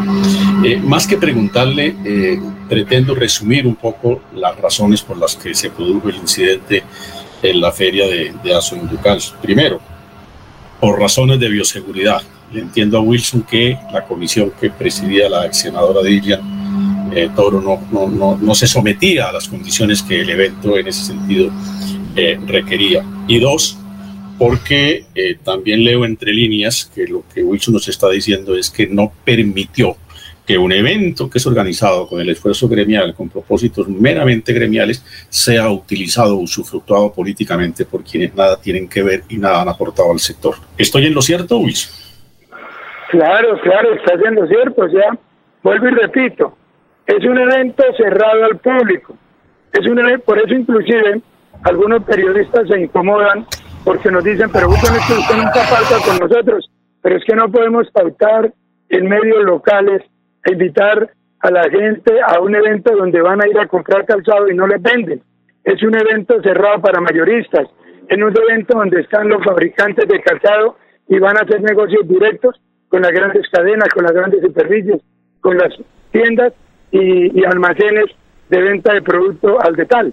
Entonces, por eso, eh, ahora, yo no he dicho que jamás puede entrar un político al evento. Necesariamente estamos en un país democrático. Necesariamente las personas tienen derecho a poner su nombre a, a la opinión o a la decisión del pueblo, pero no es la forma, no es- estoy canso de decir, no era la forma, así no es cómo va a entrar la doctora Liliana, la doctora Eliana, perdón, el toro, eh, en un acto supuestamente a saludar y escuchar las necesidades del sector. Primero no es el escenario, ¿por qué? Porque ellos no van a tener tiempo de hablar con ella porque ellos están pendientes de vender zapaticos. Vender zapaticos porque necesitamos vender zapatos para que hoy, a Dios gracias, muchos, muchas, miles, miles, miles de cabezas de familia, hoy ya las llamamos a trabajar con nosotros nuevamente a las plantas. Ellos no van a tener tiempo de hablar, primero porque porque uno entiende que vienen a hacer proselitismo y promesas de campaña son promesas de campaña. Es que yo no soy bobo, perdóneme que les diga. Es que yo conozco la política, yo tengo un hermano político, no se le olvide. Yo he estado en proselitismo políticos. Han habido personas que han ido, nos han prometido, nos han cumplido, no hay nombres. También hay personas que el sector se ha comprometido y después de que los eligen no les cumplen. Y tampoco doy nombre porque no se trata aquí de armar una picota pública, ni mucho menos. Entonces hoy el sector está indignado. Señores, más bien hagan una investigación y pregunten por qué las entidades gubernamentales abandonaron el sector, por qué lo dejaron a su suerte, por qué los empresarios les tocó hacer una reactivación económica propia, con su propio músculo financiero, únicamente con el apoyo de la Cámara de Comercio, el Ministerio de Desarrollo y el Ministerio de Industria, que sí reconocen, que sí reconocen la labor de Azoinducal como la entrega de la estampilla. El argumento aquí, no, es que no les damos plata a las personas, porque es que las personas no sé qué, porque es que las personas no, que no le están dando plata a las personas. Aquí no estamos pidiendo que nos den plata. Vayan a Neomundo y díganle a la gerente, mire, aquí parte de la alcaldía de Bucaramanga, le vamos a pagar el 50% del alquiler de Neomundo para que eh, los empresarios no paguen sino el 50% de su participación. La gobernación hágase presente. A ver, vamos a traer 150 compradores y en qué los vamos a dejar para que les compren zapatos. Aquí no estamos pidiendo plata, aquí no estamos, y no vamos a recibir plata porque llevamos más de seis años, para información de ustedes, que no recibimos un peso de ningún ente público. Y Sí, aquí vamos eh, saliendo, y aquí vamos saliendo, y qué gran evento. Los grandes medios de comunicación que nos acompañaron son fieles testigos de la calidad, de categoría del evento y los resultados de él. Sí, Laurencio, eh, eh, lo estuvimos llamando para que le preguntara, pero mire las horas. ¿Qué iba a decir usted, Laurencio? Porque es que tenemos otros invitados. Alfonso, ¿Cómo, cómo, amigo? ¿cuántos, eh, mejor al señor Ga- Gamboa, cuántos empleos generan a partir de ahora con los negocios logrados en esta actividad que sería la parte final? Y, y le, re- le- le pido una respuesta corta, Wilson. Perdón, sí, ok, de acuerdo. Le, eso le iba a preguntar, que de pronto está usando el tiempo. No, mira, yo pensaría, sin a equivocarme, porque vino más del 28% de los asistentes de la tasa, yo creo que se van a reintegrar más de 15 mil cabezas de familia a las, a las unidades productivas que hoy tiene Bucaramanga. Bueno, eh, Wilson Gamboa, dirigente, fundador y presidente de Austrandiocal, muchas gracias por la aclaración aquí a través de Radio Melodía.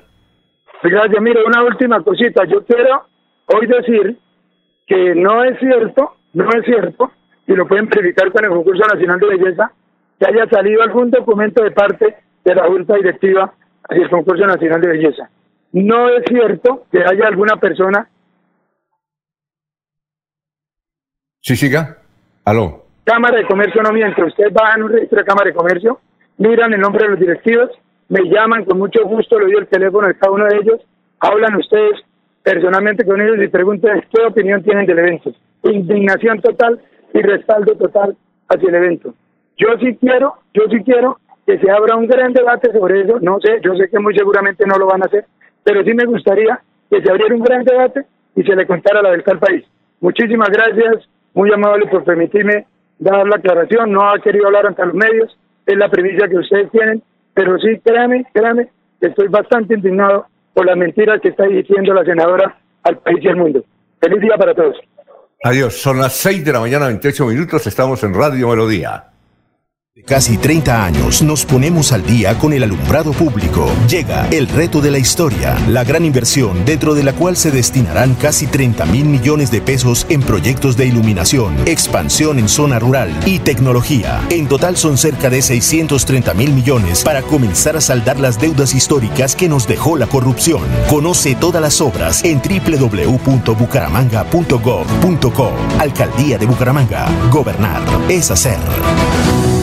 Después de casi 30 años nos ponemos al día con el alumbrado público. Llega el reto de la historia, la gran inversión dentro de la cual se destinarán casi 30 mil millones de pesos en proyectos de iluminación, expansión en zona rural y tecnología. En total son cerca de 630 mil millones para comenzar a saldar las deudas históricas que nos dejó la corrupción. Conoce todas las obras en www.bucaramanga.gov.co. Alcaldía de Bucaramanga. Gobernar es hacer. Abuelita, ¿me enseñas a tejer? Ay, tesoro, desde que me apareció artrosis y artritis, no volví a tejer. Mire, abuelita, te llevaré a IPS Cines, donde sé que tratarán tu artrosis y artritis. IPS Cines, especialistas en medicina biológica. En Bucaramanga, citas 643-6868, 643-6868. Vigilados para salud. En Santander ya iniciamos el calendario escolar del segundo semestre de 2021. Más de 141 mil estudiantes de preescolar, básica primaria, secundaria y media están listos para regresar a las aulas. Avanzamos por un regreso seguro a la presencialidad. Siempre adelante, siempre Santander. Remington, matrículas abiertas en la carrera profesional de Derecho, Contaduría Pública, Administración de Negocios Internacionales, Administración de Empresas e Ingeniería de Sistemas, Ingeniería Industrial y Diseño Gráfico, Crédito Directo, Aprobación Inmediata, PBX 698-4636, 322-943-0305. Poder estudiar, poder trabajar. Después de casi 30 años, nos ponemos al día con la infraestructura educativa. Llega el reto de la historia, la gran inversión, dentro de la cual se destinarán casi 20 mil millones de pesos para los colegios Politécnico, San José de la Salle, Bosconia Santa Rita y Camacho Carreño. En total son cerca de 630 mil millones para comenzar a saldar las deudas históricas que nos dejó la corrupción. Conoce todas las obras en www.bucaramanga.gov.co. Alcaldía de Bucaramanga. Gobernar es hacer. Santander Solidario. Generamos continuidad en educación superior con la entrega de incentivos económicos para los estratos 1 y 2, beneficiando a 17.105 estudiantes, y becas Generación Diamante para la ruralidad y vulnerabilidad, favoreciendo a 2.598 estudiantes. La educación es nuestra prioridad. Gobernación de Santander, siempre Santander.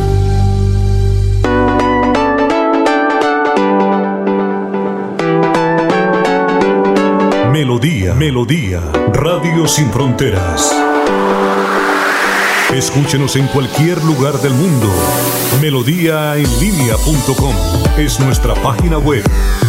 Melodíaenlínea.com, señal para todo el mundo. Señal para todo el mundo.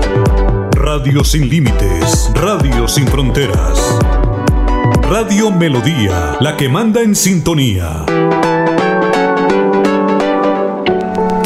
Veolia invitamos a nuestros clientes a verificar si el cableado que se encuentra fuera de sus viviendas y les suministra cualquier tipo de servicio cumple con la altura mínima permitida de acuerdo a lo establecido por la resolución 180398 de 2004 del Ministerio de Minas y Energía, dado que es su responsabilidad dar aviso a la empresa que corresponda si este no cumple con los 5 metros de altura desde el nivel del piso, pues la empresa no asume el daño ocasionado en el cableado por los vehículos recolectores. Veolia, renovando el mundo. Vigilado Superservicios. Cada día trabajamos para estar cerca de ti. Te brindamos soluciones para un mejor vivir. En Cajasal somos familia, desarrollo y bienestar. Cada día más cerca para llegar más lejos. Con Cajasal. Vigilado Supersubsidio. Después de casi 30 años, nos ponemos al día con la doble calzada La Virgen La Cemento. Llega el reto de la historia, la gran inversión, dentro de la cual se invertirán cerca de 80 mil millones de pesos para mejorar la movilidad en el norte de la ciudad. En total, son cerca de 630 mil millones para comenzar a saldar las deudas históricas que nos dejó la corrupción. Conoce todas las obras en www.bucaramanga.gov.co. Alcaldía de Bucaramanga. Gobernar es hacer. Muy bien, eh, Laurencio, 6 y 34. ¿Ya está la organizadora del, del evento de mañana o no? ¿De la marcha? ¿Allá está ahí? Sí, señor, ahí está. Ah, bueno, vamos a saludar a la señora Ligia Mateus. Eh, ella es de la CUT y es organizadora del evento mañana. ¿Qué es lo que se va a realizar mañana, doctora Ligia? Y bienvenida, muy buenos días. ¿Doctora Ligia? Bueno, ella ya está ahí conectada, pero... Buenos Ah, bueno. días. Hola, Buenos señora Ligia, muchas gracias. Nos eh, place saludarla aquí en Radio Melodía. Eh, usted como integrante de la CUD es una de las organizadoras del evento de mañana de la actividad sindical en Bucaramanga. ¿Cómo se va a realizar? Bueno, buenos días para eh, la mesa de trabajo, para usted en especial, Alfonso y Laurencio, y bueno, todo el equipo. Igualmente un saludo para todos los amables oyentes. Bueno, para el día de mañana, 20 de julio, eh, se tiene programada una asamblea en el Parque de los Niños a las 9 de la mañana eh, y luego pues una marcha por la carrera 27 hasta la gobernación. Eh, eso es lo que se tiene programado. De- de- de- ¿Desde qué horas? A las 9 de la mañana. es En la- el Parque de los Niños, Sí, señor. por la calle 36 a la gobernación. Vamos y por la 27, bajamos por la 36 a la gobernación. sí, ¿Y ahí en la gobernación hay algún acto?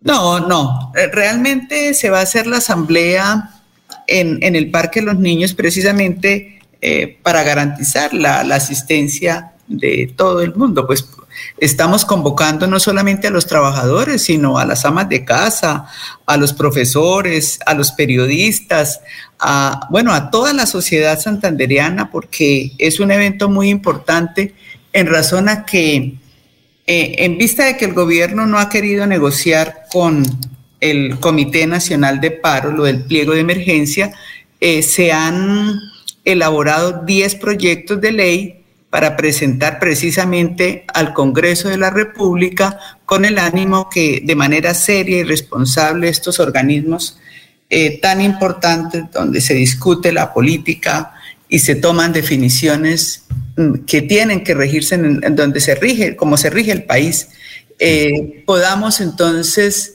eh, dinamizar el Congreso de la República y de esta manera, por eso, mejor, por eso convocamos a toda la ciudadanía santanderiana a unirse a esa gran movilización, a esa gran asamblea, para que nuestros congresistas o los congresistas que hoy tenemos eh, se preocupen realmente de los temas que tienen eh, importancia para la sociedad colombiana, como es la renta básica, como es eh, el estudio, la gratuidad de la educación, especialmente la pública, y el tema de la salud, o sea, todos los, los, los, los temas. Sí. ¿Esa asamblea de quiénes es? ¿De ¿Asamblea de qué? ¿O de quiénes? ¿De educadores o de quiénes? Bueno, estamos convocando a todos los trabajadores. Recuerde que la CUT aglutina a más de 32 mil trabajadores. En es decir, es la asamblea de la CUT. Es la asamblea de la CUT, pero ah, también la asamblea del ¿Del qué? Comité departamental de paro. O sea, ahí ah. se convoca a todo el mundo, a los estudiantes, a las amas de casa, a los profesores, a la comunidad educativa y obviamente a los trabajadores y a los periodistas. Ah, estamos convocando absolutamente a todo el mundo porque este es de interés nacional.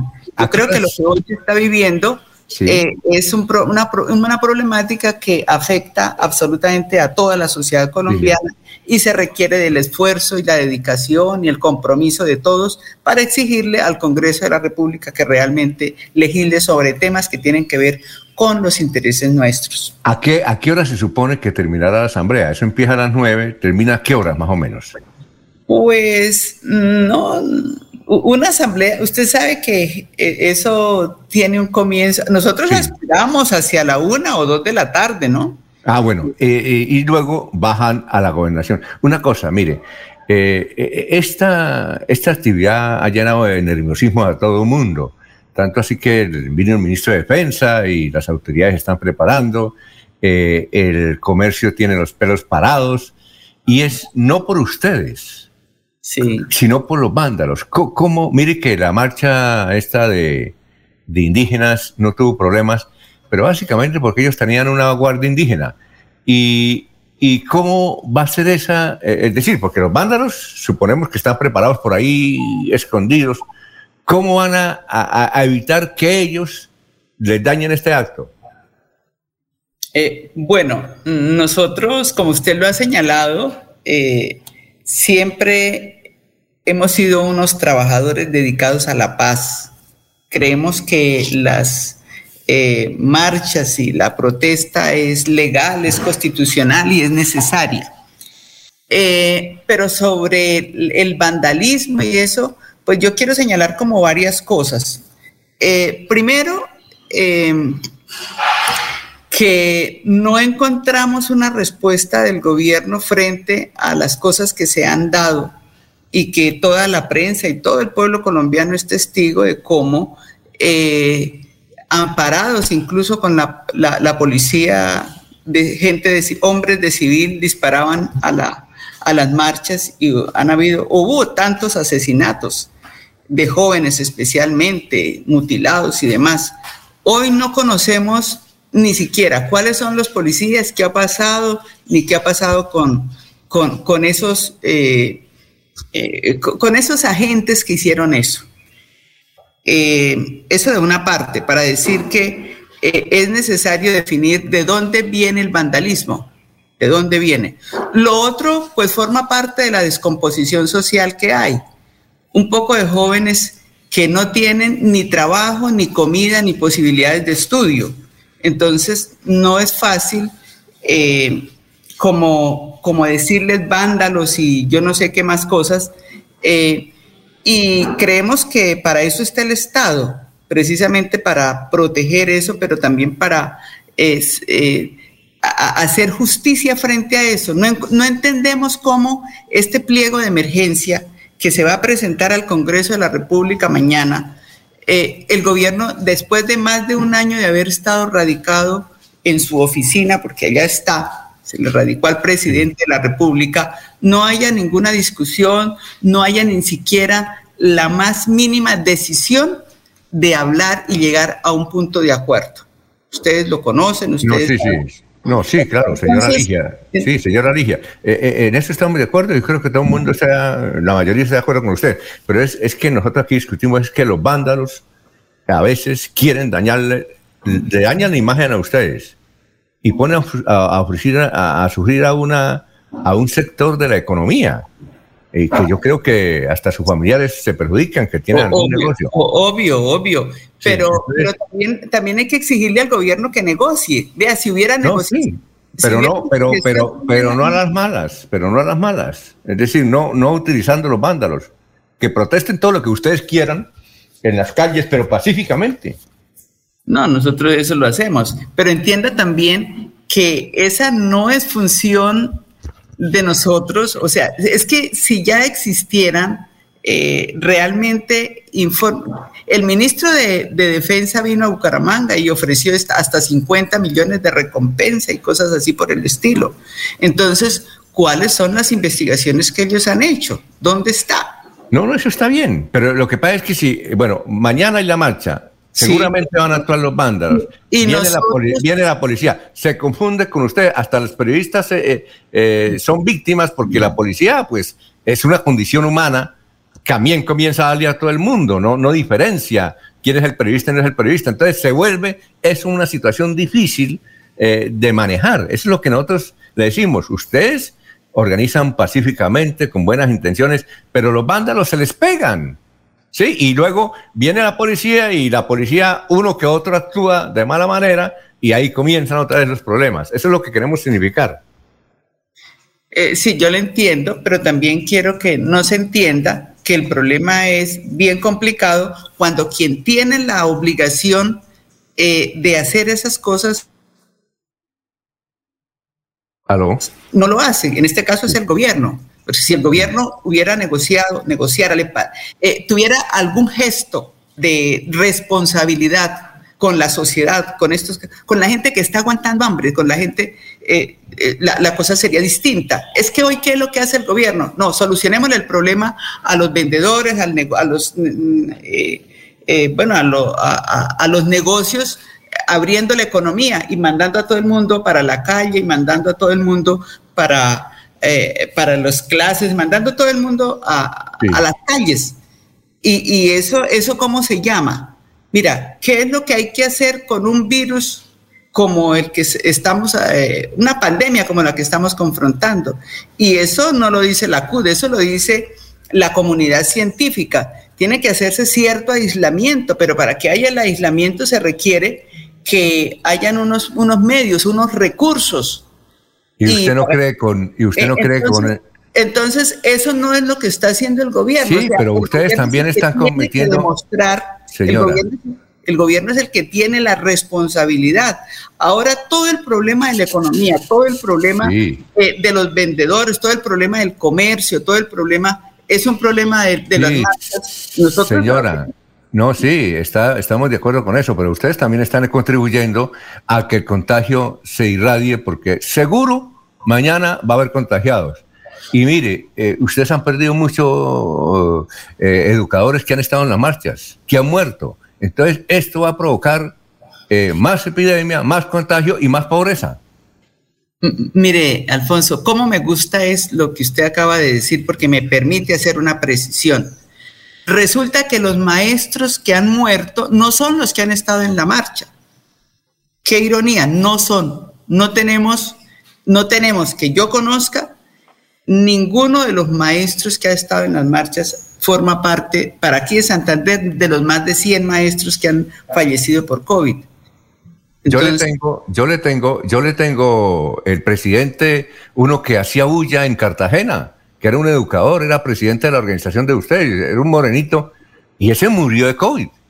No, es obvio, y en Bogotá también, pero aquí en Santander, de la gente que ha estado en la marcha, del grueso, no tenemos no tenemos. E, entonces, para decirle que nosotros estamos convocando y siempre lo hemos hecho, precisamente recalcando en la necesidad de mantener eh, las medidas de bioseguridad, el distanciamiento, el tapabocas, eh, bueno, esas cosas, porque usted sabe que el virus al aire libre pues tiene un comportamiento distinto. Sí. Mire, y otra cosa, ustedes se perjudican también eh, por el paro de ustedes subieron los huevos, casi un 40%, y eso no vuelven a bajar. Y se murieron 14 gallinas ponedoras, pero fue por el paro de ustedes. Es decir, ustedes están consiguiendo lo contrario. A, ver, eh, yo, creo que, yo creo que eh, decir que el, problema de la economía en este país eh, tiene que ver con las con el paro, pues a mí me parece que no es no es cierto. El problema de este país por la economía viene desde hace rato, pero que se ha agudizado en este momento es distinto, porque hay unas condiciones reales. hay unas condiciones reales. Mire, este gobierno en su plan de desarrollo en el 2019 le cargó a los colombianos, le quitó a, los grandes, a las grandes multinacionales un porcentaje muy alto que se lo cargó. Eh, eh, y, muestra de ello es que el mismo, el mismo presidente de la ANDI eh, propuso que ellos devolvían esos, esos recursos, que ellos los entregaban. Pero no ha habido un gobierno que ni siquiera haga eso. Y eso, es, eso tiene que ver con el hambre.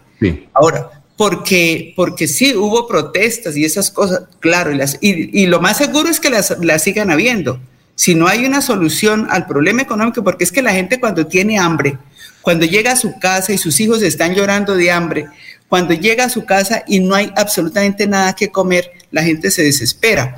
O, o no hemos visto toda esa cantidad de banderas rojas que todavía, ahora es que no se muestran, pero todavía existen en los grandes, en las, en las, en las ciudades, el hambre es impresionante. Mire, el mismo, dicho por el DANE, 17 millones de colombianos no tienen derecho a las tres comidas diarias y de eso el 5% no tienen ni siquiera una comida al día. ¿Eso qué genera? Eso genera violencia, eso genera destrucción. Sí, claro, pero, pero con las protestas. Entonces, no podemos decir que es responsabilidad de las marchas. Entonces no podemos decir, eso pero tienen algo, algo de responsabilidad. del Estado que está obligado a solucionarlo.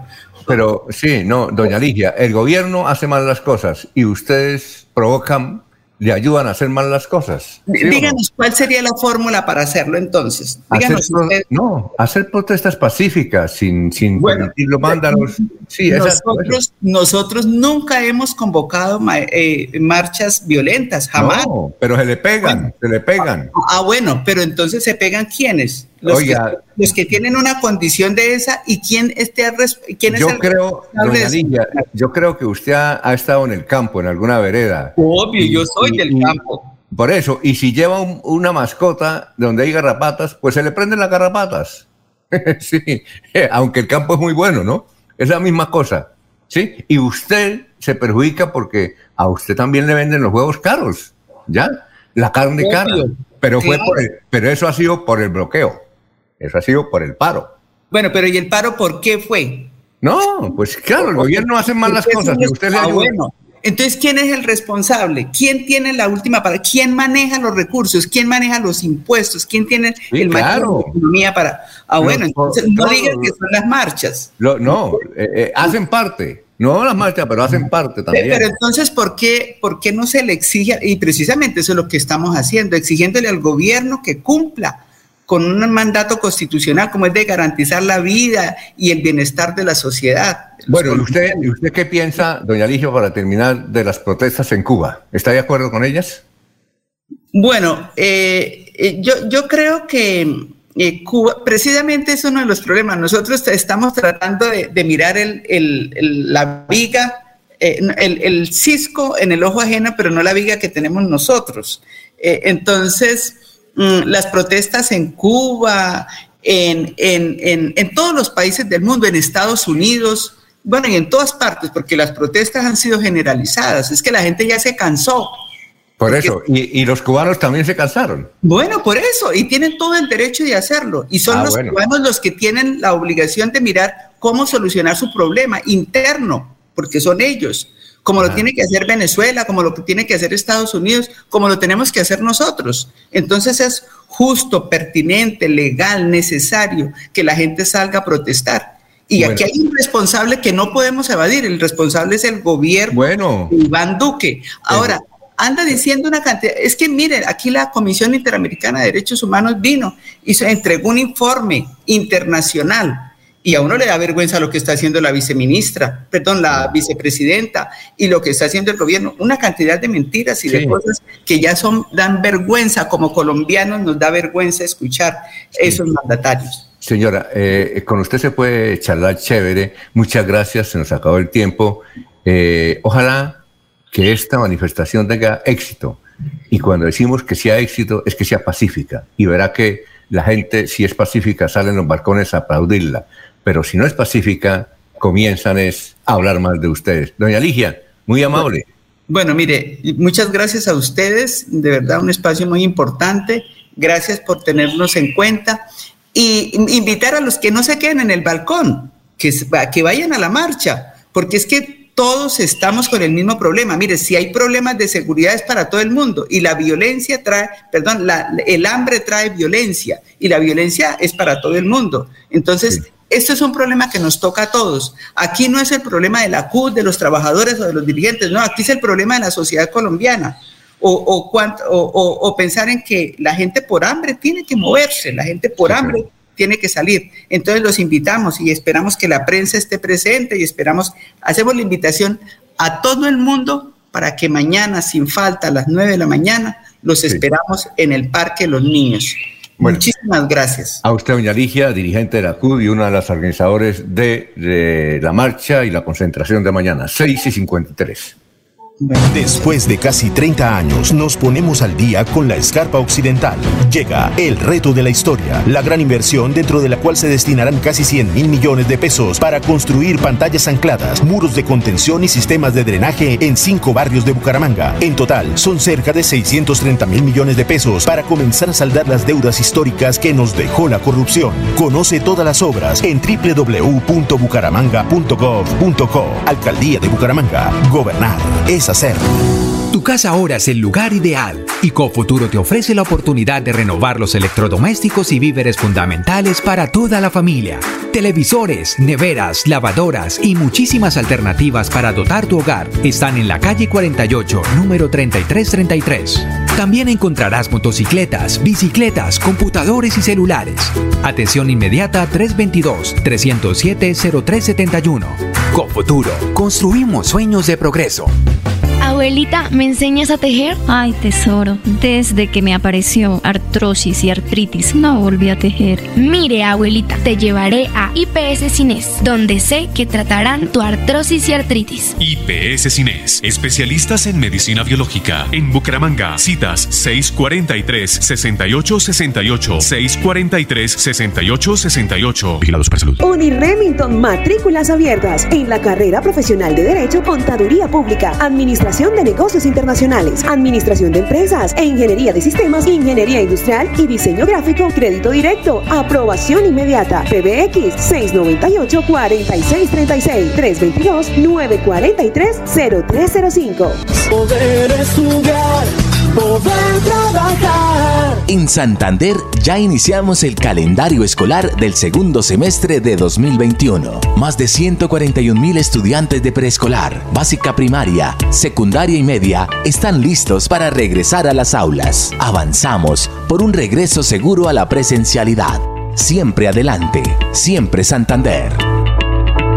Después de casi 30 años, nos ponemos al día con el alumbrado público. Llega el reto de la historia, la gran inversión dentro de la cual se destinarán casi 30 mil millones de pesos en proyectos de iluminación, expansión en zona rural y tecnología. En total son cerca de 630 mil millones para comenzar a saldar las deudas históricas que nos dejó la corrupción. Conoce todas las obras en www.bucaramanga.gov.co. Alcaldía de Bucaramanga. Gobernar es hacer.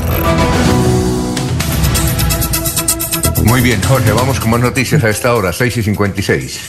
Así es, don Alfonso. La Asamblea de Santander autorizó descuentos hasta del 80% en sanciones e intereses del impuesto de vehículos, automotores y motocicletas de más de 125 centímetros cúbicos. La plenaria aprobó el sábado anterior el proyecto de ordenanza número 34 de 2021 que presentó el Ejecutivo Departamental. Una vez se dé la sanción de este proyecto de ordenanza, de esta ordenanza ya sancionada por el gobernador, se aplicarán descuentos del 80% del valor de la sanción e intereses causados hasta la fecha del correspondiente pago para quienes paguen el contado de la totalidad de la obligación o hagan acuerdos de pago antes del 30 de septiembre de 2021. También habrá un descuento del 50% del valor de sanción e intereses eh, por el pago de quienes eh, se acerquen a saldar el decontado, la totalidad de la obligación o hagan acuerdo de pago entre el primero de octubre y el 31 de noviembre de, y el 30 de noviembre de 2021. Y la tercera condición para estos descuentos es el del 50% del valor de la sanción e intereses causados eh, correspondientes al pago de quienes cancelen de contado la totalidad de la, de la obligación o hagan acuerdo de pago entre el primero y el 31 de diciembre de 2021. Por lo tanto, esta es una muy buena noticia que alivia a los contribuyentes del Departamento de Santander en lo que corresponde al impuesto de vehículos. Doctor Julio, ¿algún comentario? no, Alfonso, no, no. Eh, le, voy a pedir un comentario sobre la entrevista que acabo de escuchar, pero antes eh, con doña Ligia, pero antes los mensajes de los oyentes.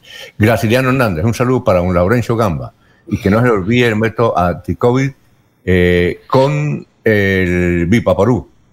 Bien, eh, José Benjamín Sánchez Quintero, Didio Francisco tenía que haber buscado, era la gerente de Neomundo, para no pasar los santanderianos este episodio tan asqueroso. Labores campestre, muy bien, doctor Julio, en su resumen y apreciaciones. Y en cuanto al evento, me parece perfecto que respeten los protocolos de bioseguridad. Ojalá circulen los videos donde esa dirigente políticas no usan tapabocas. Y después dicen que los eh, contagios son solamente para las marchas. Gustavo Pinilla Gómez dice desde Zaragoza, España, Wilson Gamboa se equivocó rapándole el celular al periodista Chechenko. Lo de Asinducal es un esfuerzo que se reconoce, pero que se equivocó, se equivocó. Bueno, doctor Julio, ¿algún comentario sobre la entrevista con la doctora Ligia? No, Alfonso, en particular no tengo eh, observaciones sobre las eh, declaraciones dadas por esta dirigente eh, sindical, ¿no? Ha hecho una, un, nuevo recuento de los sucesos, mm, del fenómeno que nos ha venido afectando en los últimos tiempos y, ha pues expresado su posición, que creo que es una posición compartida por las democracias del mundo, de, frente a los fenómenos que están aconteciendo en Cuba. Muy bien. Eh, don Laurencio, ¿algún apunte antes de irnos? Alfonso, que le faltó solamente una cosita. A ver. Haber dicho que siempre las marchas de los docentes han terminado bien, que ahí no se han presentado dificultades, los resultados, las estadísticas, los informes de la policía están ahí vivientes. En la jornada de protesta de los sindicatos, que ha sido siempre en la mañana, han transcurrido tranquilamente porque al final se van a almorzar a las casas y no se quedan en la calle los docentes, los pensionados y quienes salen en la mañana. Otra cosa es en la noche y en la tarde. Muy bien. Y Marta Suárez se me pega un regaño. Dice, Alfonso preocupado por el precio de los juegos y me pregunto si la reforma tributaria hubiese sido aprobada, no solo los juegos tendrían un precio alto, hasta el aire iba a ser grabado y eso que la reforma tributaria era un borrador. Imagínense ustedes. Vamos a una pausa, son las 7 de la mañana. Aquí Bucaramanga, la bella capital de Santander. Transmite Radio Melodía, Estación Colombiana, HJMH, 1080 kilociclos, 10.000 vatios de potencia en antena, para todo el oriente colombiano. Cadena Melodía, la radio líder de Colombia.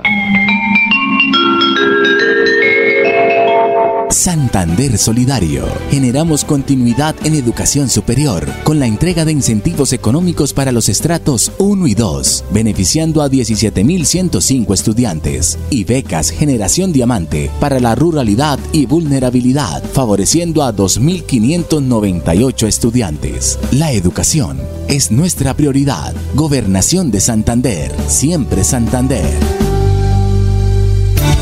Los invitamos a sintonizar el programa Curación Natural de la Unidad Médica Biológica del Dr. Ricardo González, de lunes a viernes en los horarios 7 y 30 y 9 y 30 de la mañana y los sábados 7 y 30 y 12 del mediodía. Aquí encontrará la orientación profesional para todo tipo de enfermedades, tratamientos con medicamentos naturales. Llame y agende su cita médica al 313-392-2623. 313-392-2623. La gente de nuestra región es amable, honesta, trabajadora, una raza pujante que siempre lleva una sonrisa en el corazón. Por ellos estamos comprometidos en cuidar el medio ambiente, en innovar, en renovar con tecnología, transmitiendo confianza en el manejo integral de residuos. Desde el corazón de Colombia, Veolia renovando el mundo. Después de casi 30 años, nos ponemos al día con la infraestructura educativa. Llega el reto de la historia, la gran inversión, dentro de la cual se destinarán casi 20 mil millones de pesos para los colegios Politécnico, San José de la Salle, Bosconia Santa Rita y Camacho Carreño. En total son cerca de 630 mil millones para comenzar a saldar las deudas históricas que nos dejó la corrupción. Conoce todas las obras en www.bucaramanga.gov.co. Alcaldía de Bucaramanga. Gobernar es hacer. Los problemas del colon inflamado son bastante comunes en los colombianos, hombres y mujeres, siendo una dolencia de difícil tratamiento. La terapéutica natural Araltela ha encontrado a través de los años de investigación un producto que ha demostrado ser útil en el tratamiento del colon. Tome el Araltela Mevis por cuatro meses de manera constante y note usted mismo los resultados. Si ya estás en casa cuidando tu salud y la de los tuyos, no olvides que puedes tener los productos naturales Araltel a través del servicio a domicilio en tu ciudad. Comunícate en Bucaramanga al celular 315-447-1995. Recuerda, 315-447-1995. 1995. Tienda Naturista, tu vida y naturaleza en Bucaramanga. En Santander ya iniciamos el calendario escolar del segundo semestre de 2021. Más de 141 mil estudiantes de preescolar, básica primaria, secundaria y media están listos para regresar a las aulas. Avanzamos por un regreso seguro a la presencialidad. Siempre adelante, siempre Santander. En casa, casa. Disfruta, vive, comparte, ama, aprende, juega, escucha, goza, lee, saluda, regala, responde, comprende, perdona, canta, supérate, felicita, encuentra, apoya, cree, agradece, enamórate, mejórate, trabaja, ríe, ayuda, quiere. Por ti, por tu familia, por todos, quédate en casa. Melodía, contigo en casa. Melodía, melodía. En noticias. La que manda en sintonía. Gracias a los oyentes, Alberto Ordú, Germán Peñate de Sabana Larga, creo que es Atlántico, Johan Pardo, Raúl Estupiñán, Joel Cáceres de Temalga, Juan Guaracao, Fabián Mendieta, Juliana Cárdenas, Alfonso Baraja, Bogotá, Alejandro Tolosa, Bogotá, Ignacio Macías, Perdomo, Noel Valencia, Rodrigo Telles de Vélez. Bueno, doctor Julio, ¿vio el partido ayer de Bucaramanga y Patriotas? No, Alfonso, no tuve la, la ocasión de verlo. Me sorprendió el fuerte aguacero en pie de cuesta y no. Me tocó escampar, como decimos, ¿no? Bueno, 2-0 ganó, ganamos. Pero y entiendo que jugó muy bien el equipo, según los Uy. comentarios que tuve por la noche Uy. ocasión de hoy. tipo, tipo Barcelona, muy bien. Y el domingo contra Santa Fe, no sé si es en Bucaramanga. Debe ser, ¿no? Porque Santa Fe jugó en, Mm. ah, sí. en, Bogo- en- Bogotá, no, jugó en Cali. Sí, sí, claro. Bueno, eh, tenemos a Reinaldo Pérez, que es un periodista, es un productor de televisión, es un abogado y es un investigador. Reinaldo, eh, gracias por, por estar ahí con nosotros. Muy buenos días. Alfonso, muy buenos días y muchas gracias por esta invitación. Yo le estoy, estoy convenciendo al doctor Julio Enrique Avellaneda que ahora escribe una novela sobre hechos reales de Bucaramanga que, que son insólitos, insólitos.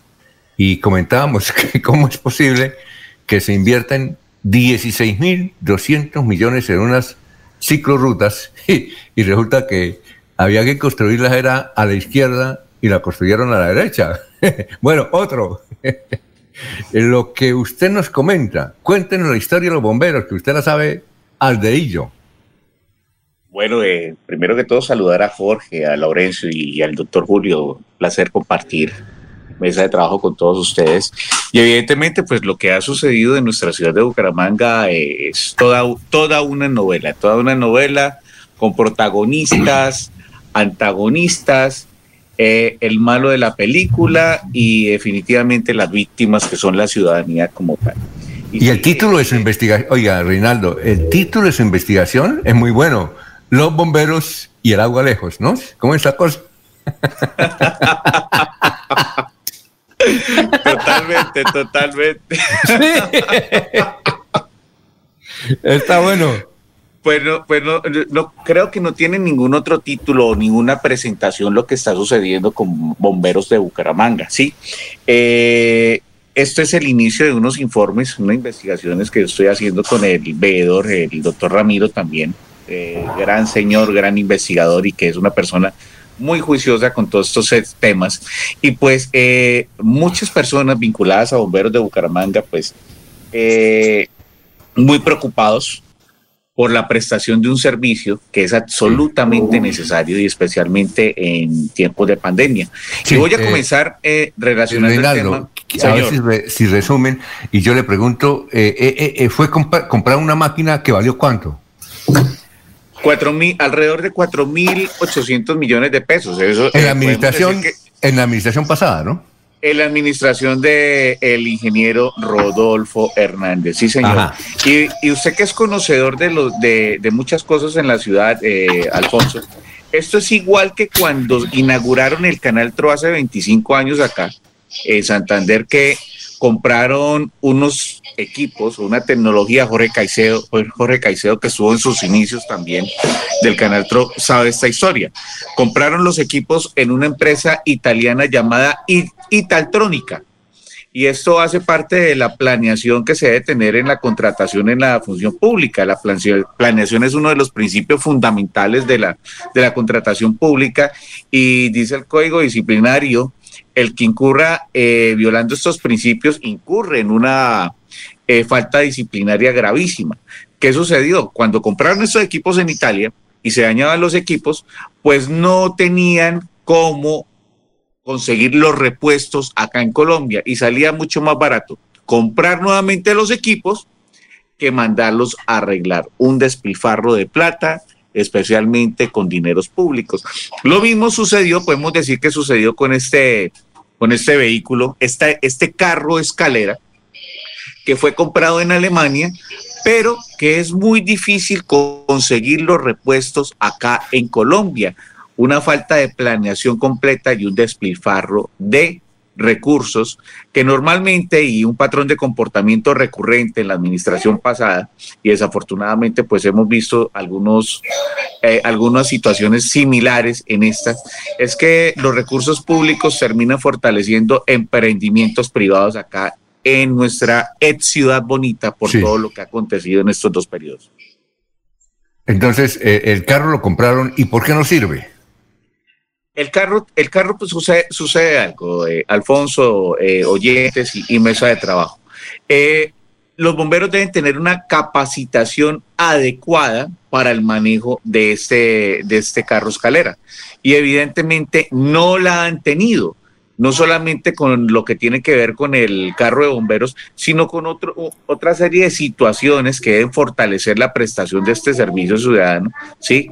que solamente por su necesidad es indispensable. ¿sí? Esto lo puede corroborar eh, no solamente con la columna que yo escribí, Alfonso, sino con integrantes de esta empresa, ¿sí? de bomberos de Bucaramanga, que ya la semana pasada tuvieron que salir a a explicar todo lo que estaba sucediendo. Y una de las cosas particulares que sucede en Bomberos de Bucaramanga, eh, solamente con el titular, pues uno como que se queda pensando, bueno, ¿qué es lo que está pasando? Que en Bomberos de Bucaramanga en este momento hay más CPS que bomberos trabajando. No, bien. ¿Alguna pregunta de nuestros compañeros para el gran Reinaldo? Alfonso, entonces la pregunta es, entonces la pregunta es, sin aguas, bomberos, y ahora entonces irá a quedar sin candidatura presidencial porque hay un responsable en eso, quien ordenó la compra y presidente de la junta directiva. Bueno, yo le, yo, yo le llamo a esto una irresponsabilidad administrativa, ¿cierto? Por no utilizar otro término que yo utilizo con el señor Rodolfo Hernández. Es una irresponsabilidad administrativa y les voy a decir por qué. Eh, ya eh, Alfonso y el doctor Julio hablaban de la inversión que se hizo en la ciclorruta de, Bucaramanga. Otro despropósito con la planeación que se debe tener con los recursos públicos. Si se afecta la planeación, se afecta la economía y se afecta la inmediatez con la que necesita eh, la ciudadanía una obra de estas. ¿Sí? Pero voy a decirles qué sucede. La comuna número 17 es la comuna de la ciudad de la Real de Minas, donde eh, hay, hay muchos edificios, es donde más hay edificios en la ciudad. ¿sí? Hay una obra extraordinaria que fue el Puente de la Novena, una inversión de más de 100 mil millones de pesos para desembotellar la ciudad. Y cuando entra a la ciudadela Real de Minas, al sector de Marsella Real, sector de Naranjos, encuentra un embotellamiento monstruoso y desastroso. ¿Qué sucede cuando el carro escalera, dicho por, dicho por bomberos de Bucaramanga, que fue, que fue la fuente principal de esta investigación, cuando va a entrar el carro escalera, a la ciudadela Real de Minas, no puede entrar con normalidad porque el carro escalera tiene muchos problemas para pasar los reducidores de velocidad que fueron construidos con la ciclorruta. Una inversión de 4.800 millones de pesos, casi 4.800 millones de pesos, para mitigar un posible incendio. Y pues eh, la eficiencia de este servicio, servicio de bomberos, es la rapidez y la inmediatez con la que llegue a atender un incendio. Y si tiene estos reducidores de velocidad, pues el carro sufre al pasar estos reducidores de velocidad que son muy altos, el carro muy bajito, entonces no cumple con el objeto contractual que tuvo este carro de bomberos, ¿sí? que también está en el plan de desarrollo, los tiempos en los cuales tiene que llegar eh, bomberos de Bucaramanga a mitigar una, un incendio como estos, un, posible incendio. Ahora les voy a agregar un, dato adicional. Eh, los, los proyectos de vivienda que yo le conozco al, al señor ingeniero Rodolfo Hernández tienen más de 10 pisos. Pues yo les quiero decir algo. Yo cuando hablaba con, con, con, los amigos de bomberos de Bucaramanga me decían, este carro escalera solamente está diseñado para mitigar un incendio hasta el piso décimo.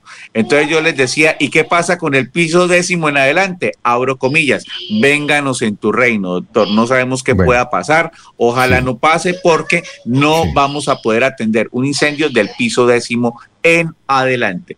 Reinaldo. acá, acá puedo decir, Alfonsito, que esto es una chambonada más del ingeniero Rodolfo Hernández. Reinaldo, le agradecemos mucho su participación. Tenemos que ir para Barranca Bermeja, que ya don Soel Caballero nos espera allá. Tenemos que seguir hablando, ¿no? Lo, claro que sí, muchas gracias por la invitación, sí señor. Ah, bueno, muy amable. Reinaldo Pérez, eh, abogado y periodista, nos vamos para Barranca Bermeja. Ya está Soel Caballero con toda la información. Soel, muy buenos días.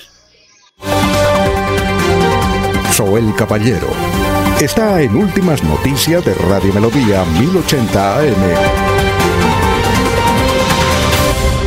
Buenos días, Alfonso, para usted, para los compañeros, igualmente para todos los oyentes. La Alcaldía Distrital de Barranca Bermeja inauguró en el corregimiento San Rafael de Chucurí el primer acueducto que funciona con energía solar, gracias a la inversión que se realizó por parte de la empresa Aguas de Barranca Bermeja SASP, donde se aprovecha este recurso natural para dar energía y con ello llevar agua potable a más de 1.500 familias chucureñas. Por otra parte, el Ministerio de Salud y la Protección Social dio a conocer que este domingo 18 de julio se notificaron 120 casos nuevos positivos para COVID-19 en Barranca Bermeja 62 hombres, 58 mujeres. Se registró el fallecimiento de dos personas, dos hombres de 34 y 61 años respectivamente. Finalmente se dio a conocer que 132 personas lograron sanar satisfactoriamente del COVID en Barranca Bermeja. Las estadísticas actualizadas del COVID en Barranca Bermeja están de la siguiente manera. Casos confirmados 23.947. Personas totalmente recuperadas 21.898. 1.130 personas recuperándose en casa bajo vigilancia médica. 113 personas hospitalizadas. 77 pacientes en unidad de cuidado intensivos UCI, 729 personas fallecidas, casos activos en Barranca Bermeja 1320. Noticias con las que amanece el distrito continúen compañeros en estudios en últimas noticias de Melodía 1080 AM. Después de casi 30 años nos ponemos al día con la doble calzada La Virgen La Cemento. Llega el reto de la historia, la gran inversión dentro de la cual se invertirán cerca de 80 mil millones de pesos para mejorar la movilidad en el norte de la ciudad. En total son cerca de 630 mil millones para comenzar comenzar a saldar las deudas históricas que nos dejó la corrupción. Conoce todas las obras en www.bucaramanga.gov.co. Alcaldía de Bucaramanga. Gobernar es hacer. Santander Solidario. Generamos continuidad en educación superior con la entrega de incentivos económicos para los estratos 1 y 2, beneficiando a 17.105 estudiantes y becas Generación Diamante para la ruralidad y vulnerabilidad, favoreciendo a 2.598 estudiantes. La educación es nuestra prioridad. Gobernación de Santander, siempre Santander. Remington, matrículas abiertas en la carrera profesional de Derecho, Contaduría Pública, Administración de Negocios Internacionales, Administración de Empresas e Ingeniería de Sistemas, Ingeniería Industrial y Diseño Gráfico, Crédito Directo, Aprobación Inmediata, PBX 698-4636, 322-943-0305. Poder estudiar, poder trabajar. Después de casi 30 años, nos ponemos al día con la escarpa occidental. Llega el reto de la historia, la gran inversión dentro de la cual se destinarán casi 100 mil millones de pesos para construir pantallas ancladas, muros de contención y sistemas de drenaje en cinco barrios de Bucaramanga. En total, son cerca de 630 mil millones de pesos para comenzar a saldar las deudas históricas que nos dejó la corrupción. Conoce todas las obras en www.bucaramanga.gov.co. Alcaldía de Bucaramanga. Gobernar es hacer. Hay más noticias. Muchas noticias, muchas noticias en Melodía 1080 AM. Bueno, vamos con el profesor Enrique Ordóñez, pero antes eh, vamos a saludar eh, a Beto Méndez, Edgar Paredes, Luciana Benavides, Jorge Arturo Becerra, Enrique Guerrera, Pablo Antonio Angarita desde San Gil, Abelardo Correa, Héctor Hernández Mateus, Benjamín Huertas, José Cáceres, Eladio Ramírez, Jesús Mantilla, Genaro Gómez. Gracias. Vamos con el profesor. Enrique Ordóñez Montañés está en Últimas Noticias de Radio Melodía, 1080 AM. Muy bien. Eh, bien, profesor. Eh, eh, hoy, mañana se celebra el Día de la Independencia. Aplacemos las preguntas para el miércoles y usted que es un estudioso de la historia de Colombia, nos aclara la historia del florero y los acontecimientos de mañana, que fueron un día como mañana en 1810. ¿Le parece, profesor? Muy buenos días. Muy buenos días, Alfonso y oyentes de Últimas Noticias. Claro, Alfonso, pues hay que hablar de la independencia, porque es que ocurre lo siguiente, que después de tantos años de independencia, la gente sigue pensando en el florero. Si usted sale como reportero de televisión o de radio a preguntarle a, las, a los agentes en la calle eh, qué día se celebra hoy, qué ocurrió el 20 de julio, todo, no, que el préstamo de un florero, que el, florero y el florero, eh, todos piensan que por un florero somos independientes. Qué absurdo tan grande, Alfonso. Sí. ¿por qué ocurre ese absurdo de que la gente crea que por un florero somos independientes? Por los textos de historia si usted toma un texto de historia, mm, vamos a suponer de los más antiguos, el de Nao Yarrul, el de Luis E. León, Luis M. León, mm, todas esas historias, historia patria ilustrada, todos dicen lo mismo, el cuentecito del florero. Y, ese no es, esa no es la historia real. La historia real es otra. Esa es lo que vamos a pretender aquí en este tiempo breve, Alfonso, mm, explicar a los oyentes de este noticiero qué ocurrió realmente el 20 de julio y cuál es el cuento del florero.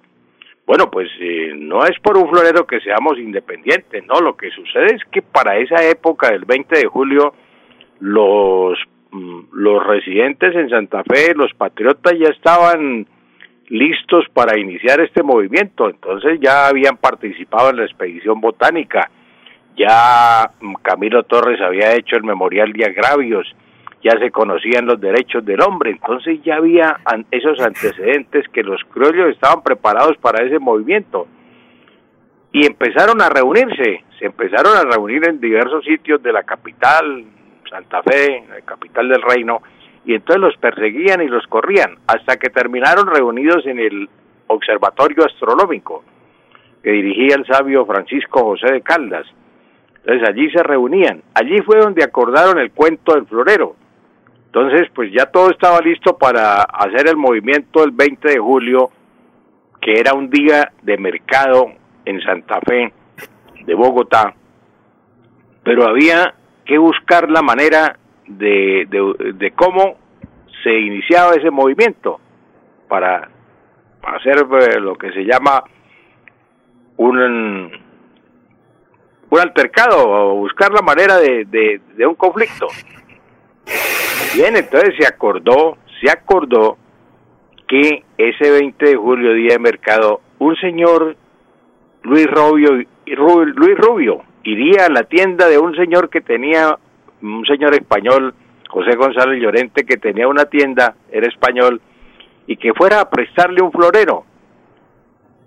Y que por allí pasarían entonces los hermanos eh, Morales, Francisco y José Morales, y tan pronto mm, estuviera Rubio en la tienda con González Llorente, eh, gritaran, están insultando a los americanos, están insultando a los americanos. Entonces, pues así ocurrió. Rubio se fue a prestar al florero a la tienda del señor González Llorente. Entre otras cosas, Alfonso, el señor González Llorente no, no era un señor grosero, era un señor muy decente y tampoco se negó a prestar el florero. lo que sucede es que como todo estaba previsto para hacerlo en esa forma, pues sí, eh, tan pronto entró Rubio, empezaron a gritar los, los dos que estaban afuera, eh, los hermanos González, eh, los hermanos Morales, eh, están insultando a los americanos, están insultando a los americanos.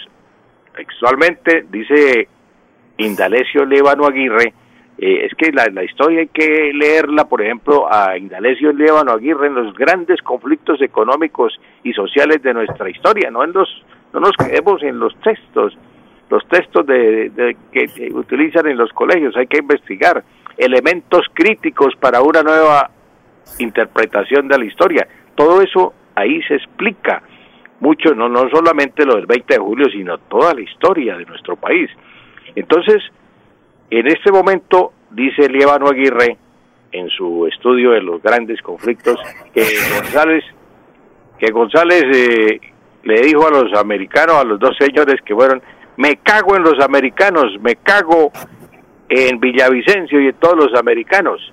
El florero lo necesitaban para la llegada de don Antonio Villavicencio, que a raíz del, eh, del hecho de, del memorial de agravios de don Camilo Torres en España, habían determinado enviar a un comisario regio para que viniera e, e investigara aquí qué era lo que pasaba.